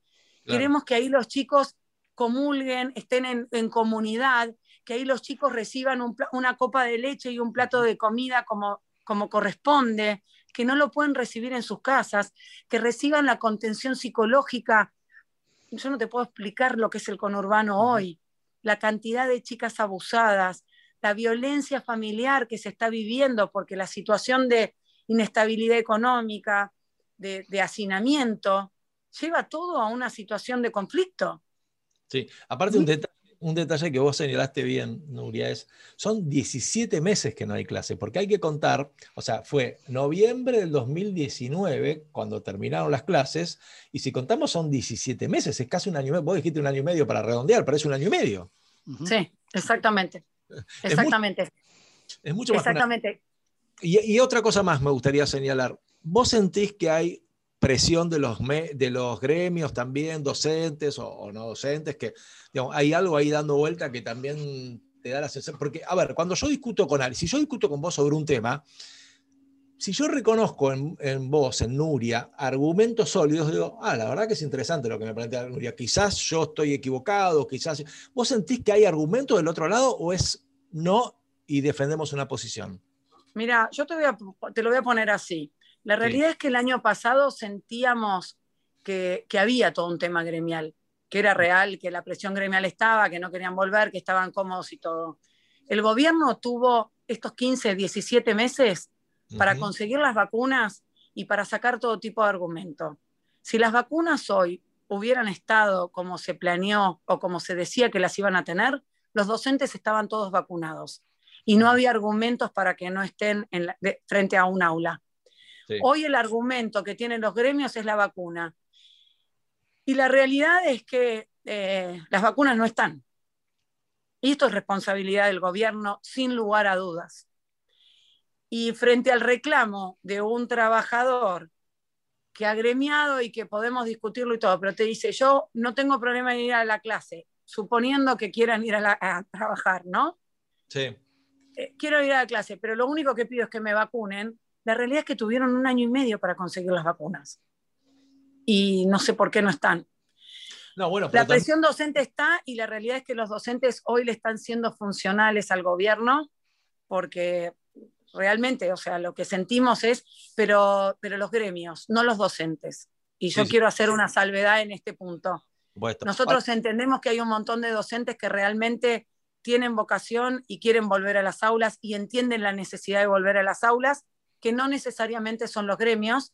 Y los gremios, en su rol de gremialistas, también entendemos que ellos tienen que pregonar por la salud de sus afiliados y también entendemos su reclamo que es válido. Ahora, tenemos que ser justos. Fíjate una cosa, que también esto que vos decías del fútbol y las paradojas que se dan. A ver, yo voy al súper, digamos, este, toda la semana y vos decís, y los chicos que atienden en una caja de supermercado, eh, o sea, a ver, directamente tendrían que tener el COVID, pero una vez por semana. Y la realidad es que casi ninguno se ha, digamos, este, contagiado, con lo cual si tomás prevenciones y haces un buen protocolo, se supone que la inseguridad es muy mínima. Sí, em, te, lo, te lo voy a poner así. Em, hay una palabra clave que se llama esencial. Esa es la gran discusión. Y nosotros cuando arrancamos este reclamo, lo que pedíamos era que lo que pedíamos era que la educación sea declarada esencial. Y no se quiso declarar esencial por un problema, problema gremial, porque si es esencial, va a tener que estar el docente, al igual que está con el cajero del supermercado. Y eso es una discusión que Argentina todavía no está preparada, porque aunque no lo crean, ni ustedes ni sus oyentes, para el gobierno argentino la educación no es esencial. Bueno, y esto es por un problema, pongámosle, de gremios, de política, de no sabemos, porque de vuelta somos madres y padres. Para nosotros la educación es esencial y no hay duda que es esencial. Porque para el derecho a nuestros hijos a la educación no hay ninguna duda y ningún padre te puede decir que no es esencial. Pero bueno, para la política no. Y, es eso lo que, y es eso lo que no nos podemos poner de acuerdo nunca. Ahora, Nuria, eh, para quienes no entienden, digamos, de derecho, y si vos pudieras explicarle con palabras caseras, ¿por qué digamos, a ver, ¿cuál es la, digamos, la proyección que tienen con los amparos? Porque vos decís que hay cinco jueces que se declararon incompetentes. Digo, ¿cómo, cómo, cómo sigue esta película? ¿Qué sensación tenés vos? ¿Por qué se declara incompetente? ¿Sentís que puede haber esperanza de que esto termine con un final feliz o no? Em, la verdad que no tenemos mucha, la verdad es que no tenemos mucha, mucha esperanza. Eh, está todo muy manoseado, eh, sabemos que la ley y sabemos que la, internacionalmente eh, la, educación es esencial, pero, pero si me preguntas en cuanto al fallo de la Corte y en, digamos, en lo que puede pasar en Cava y en, lo que puede pasar con los amparos que tenemos presentados en, en San Isidro, en Vicente López, que están todos hoy en un cajón de la Corte Suprema, eh, si te tengo que ser sincera, no, no, en lo personal te respondo, eh, no le veo buen final, porque lo que van a hacer es, van a sacarse el tema de encima y van a buscar y van a dilatar el tema para que, para que no ocurra, porque es político el problema. Y lo resuelven como se está resolviendo todo, lamentablemente, en nuestro bendito país. Lo resuelve la política y no lo resuelve la ley. Y lo que nosotros como padres queremos es que el derecho de nuestros hijos sea ley y sea algo esencial. Y lo que queremos es que ningún chico de nuestro país pierda una oportunidad para el mundo que viene por no tener capacitación o por no, por no tener acceso a una educación. Lo único que nos va a sacar de la pobreza extrema como estamos incursionando y sobre todo en la provincia de Buenos Aires es la educación, es darle una oportunidad a ese chico. Estamos hablando de robótica. A mí me da risa porque a veces eh, viste, el mismo gobierno te pone que incursionamos con, las, con los talleres de robótica. Y yo digo, los talleres, 58% de las escuelas públicas cerradas. ¿A quién le dan estos talleres que están promocionando? ¿De, ¿De, qué se trata? Entonces hay como una dualidad de discurso que realmente es incomprensible. Y, y, y, el relato se cae con los datos. A mí el presidente la otra vez decía que el problema estaba que tenía que cerrar las escuelas porque el problema era el tráfico de gente, el, el, transporte público. Con 58% de las escuelas públicas cerradas, ¿cuál es el transporte público que está afectado? Porque el resto de la provincia de Buenos Aires es el interior del país, es el interior de la provincia, perdón. Y el interior de la provincia, en los pueblos del interior, ¿cuánta movilidad puede haber? ¿Cuánto es lo que puede afectar al AMBA? Entonces, cuando empezamos a ver los datos reales, es que realmente vemos que no hay consistencia.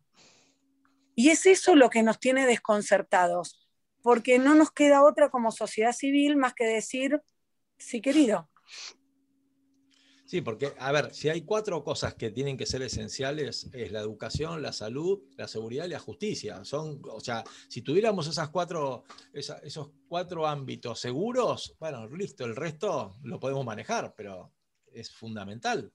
Mike, mira, yo te lo voy a poner.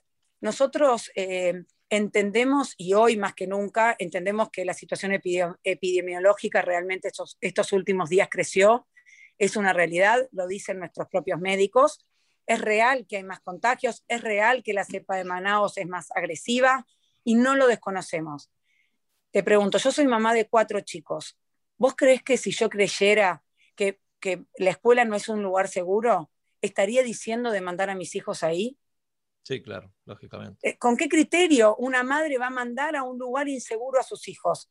Yo lo que creo es que si, si siguen encerrándolos uno de mis hijos que tiene ocho años realmente la va a pasar mal, porque hoy eh, arranca con un Zoom porque él tiene la dicha de poder tener un Zoom y llora.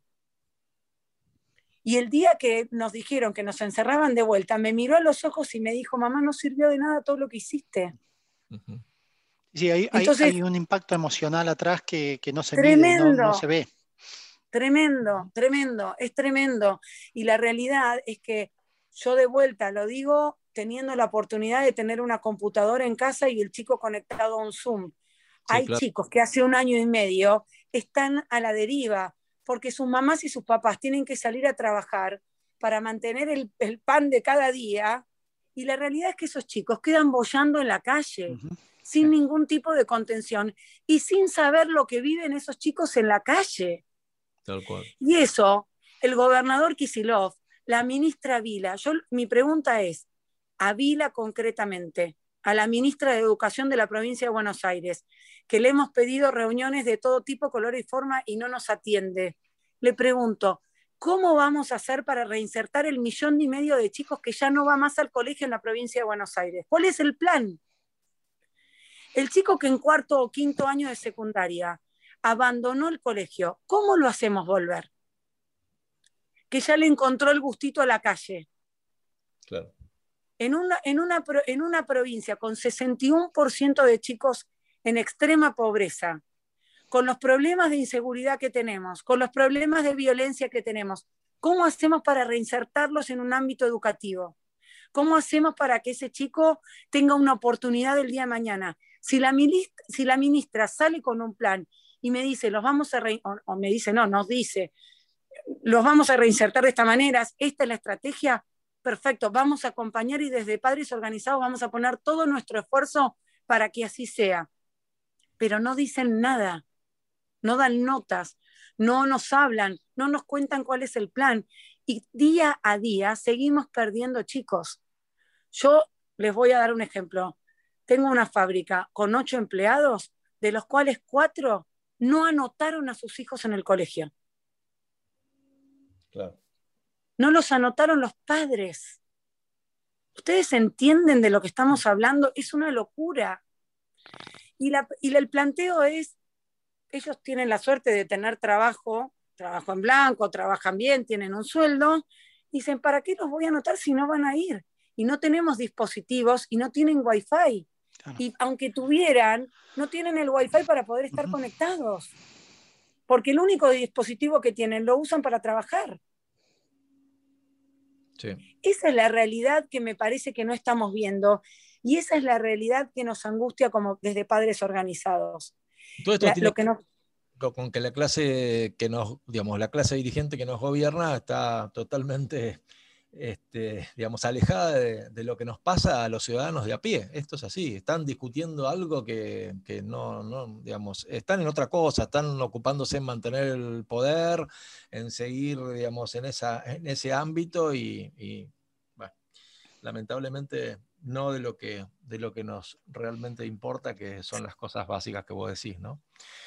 Nuria, te enormemente esto. Antes, de, antes que terminemos la nota, me gustaría que nos digas a los padres, por supuesto, cómo hacen para, para poder acercarse a ustedes, sumarse, cómo, cómo es, hay alguna página, contanos Instagram.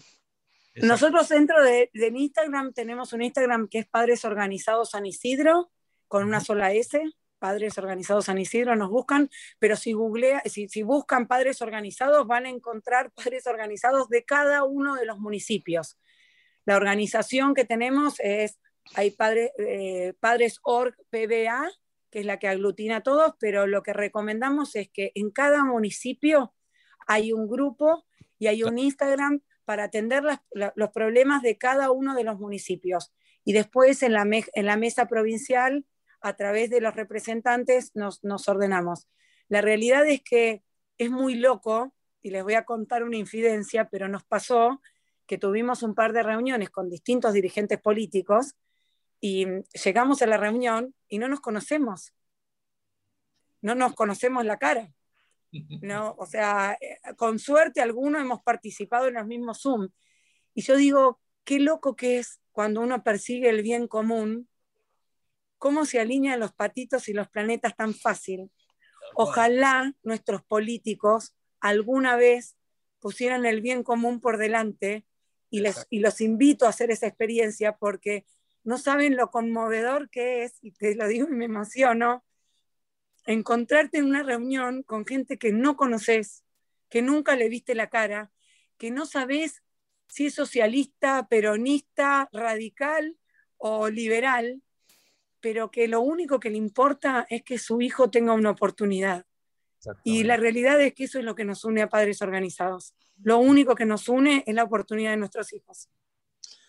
Nuria, eh, a ver, eh, supongo que Rolfi va a coincidir conmigo. La verdad que nos, daba, nos da mucho, mucho placer y mucho orgullo que, madres como vos hagan esto que hacen, porque realmente ocupar todo este tiempo, ocupar la energía, digamos, eh, preocuparse y ocuparse por el otro, porque no solamente te estás ocupando de tus hijos, sino de, de, toda una comunidad, a mí realmente me conmueven, me conmueven los actos solidarios donde donde pensamos en un bien más allá, del, como decías vos, más allá de la ideología, más allá del el campito y, digamos, y, y, el, pequeño, este, el pequeño círculo de confort, me parece que eso es, a mí me conmueve, realmente te lo agradezco de corazón y ojalá la justicia esté a la altura de las circunstancias y, bueno, y dé una solución a todo esto, pero de verdad, eh, total admiración por lo que haces y por lo que hacen ustedes.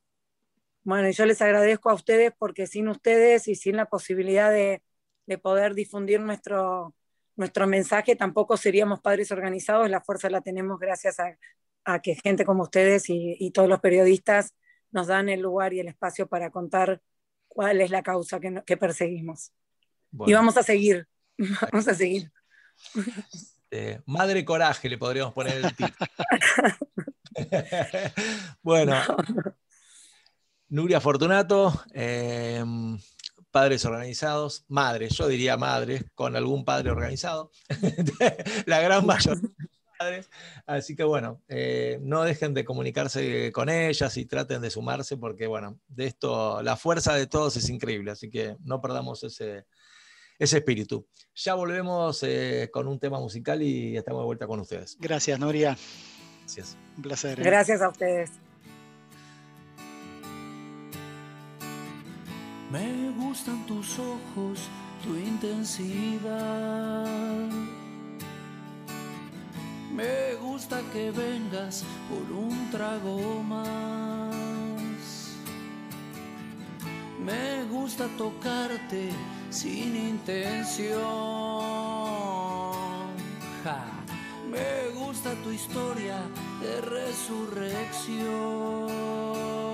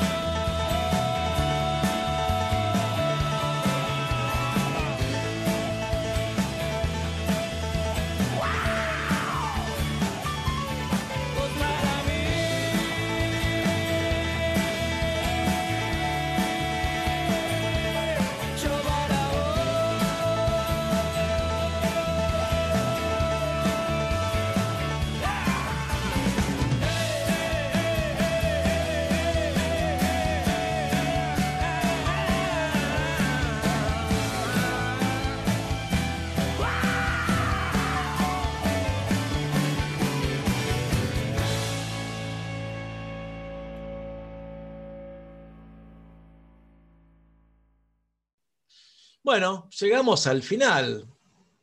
La verdad, lo que le hemos prometido hemos cumplido. sea, sí, sí, sí. Cumplimos. Hoy, la verdad que vinieron todos, ah. este, cumplimos y se pasó rapidísimo. ¿eh? rapidísimo. Como siempre, como siempre. Tal cual. Nelly Pino, una genia total, muy divertida, muy amena cuando nos contó. Muy didáctica, sí, sí. Prevención con ella también, muy bueno. Eh, pasó, pasó un mensaje. Perdón, te interrumpí, Mike. Dale, dale. No, dale vos, dale vos, dale vos, Rofi, perdón. No, quería reforzar el mensaje que pasó referente al tema de la vacunación antigripal del PAMI.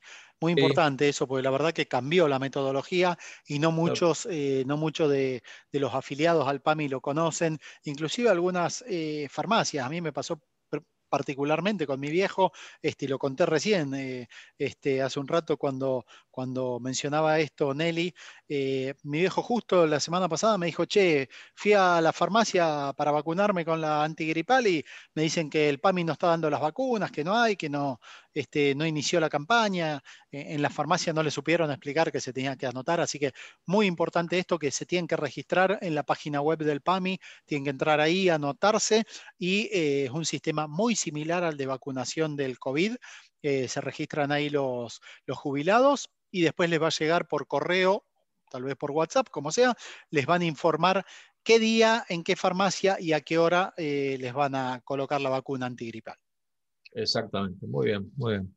Y me, encantó, y me encantó la imagen que contaste de chicos subiendo a la alacena y buscando los médicos. el Bactril. me acuerdo como si fuera hoy el Bactril. Está muy bien. Bueno, después... de garganta Bactril.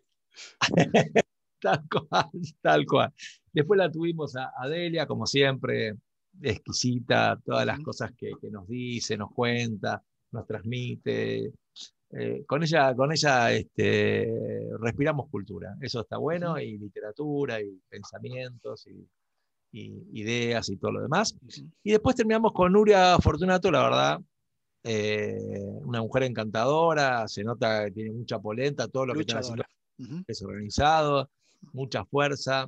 Eh, hubo un momento muy lindo de emoción de ella que la verdad que nos, nos conmovió, a mí se me hizo un nudo la garganta porque qué, qué lindo ver eh, una mujer que, bueno, que está detrás de este movimiento impulsándolo y, y, que, y que se conmueve por, por, bueno, por todo lo que está generando, ¿no? que ni siquiera ella tomó conciencia al principio de lo, que iba, de lo que iba a lograr junto al resto de las madres y los padres. Así que eso también estuvo buenísimo. Y algo Para, para, recalcar ahí también, que son eh, prácticamente el 99% madres, ¿no? Tal cual, sí, sí, sí, tal cual, tal cual. Así que bueno, muy lindo programa, espero que les haya gustado. Eh, y bueno, nos vemos la semana que viene, Rolfi, ¿qué te parece? Seguro, acá estaremos. No podemos ir a muchos lugares, estamos medio confinados y esperando a ver qué anuncian este, para fin de esta semana, ¿no? Que aparentemente va a haber más restricción de circulación y demás, dado que los casos siguen subiendo, este, hay más contagios eh, y bueno, junto con los contagios, lamentablemente eh, y desafortunadamente hay que hay que lamentar ah, vidas, eh, vidas humanas, ¿no? que, que, se pierden. Y también, bueno, le mandamos un abrazo grande a Chila, que el día de ayer perdió a su hermano por COVID. Este, así que también, eh, Chila, fuerza desde acá. Y, un abrazo grande. es así, lamentablemente tenemos que, cuidarnos, mucha precaución, mucho cuidado y, y, es la única no la única, pero es una manera muy importante de, combatir al virus, ¿no? la prevención. Un abrazo enorme a Chile y a su familia. Bueno, nos vemos la semana que viene. ¿eh? Gracias por estar, los queremos mucho y sin ustedes esto no es posible. Chao. Chao.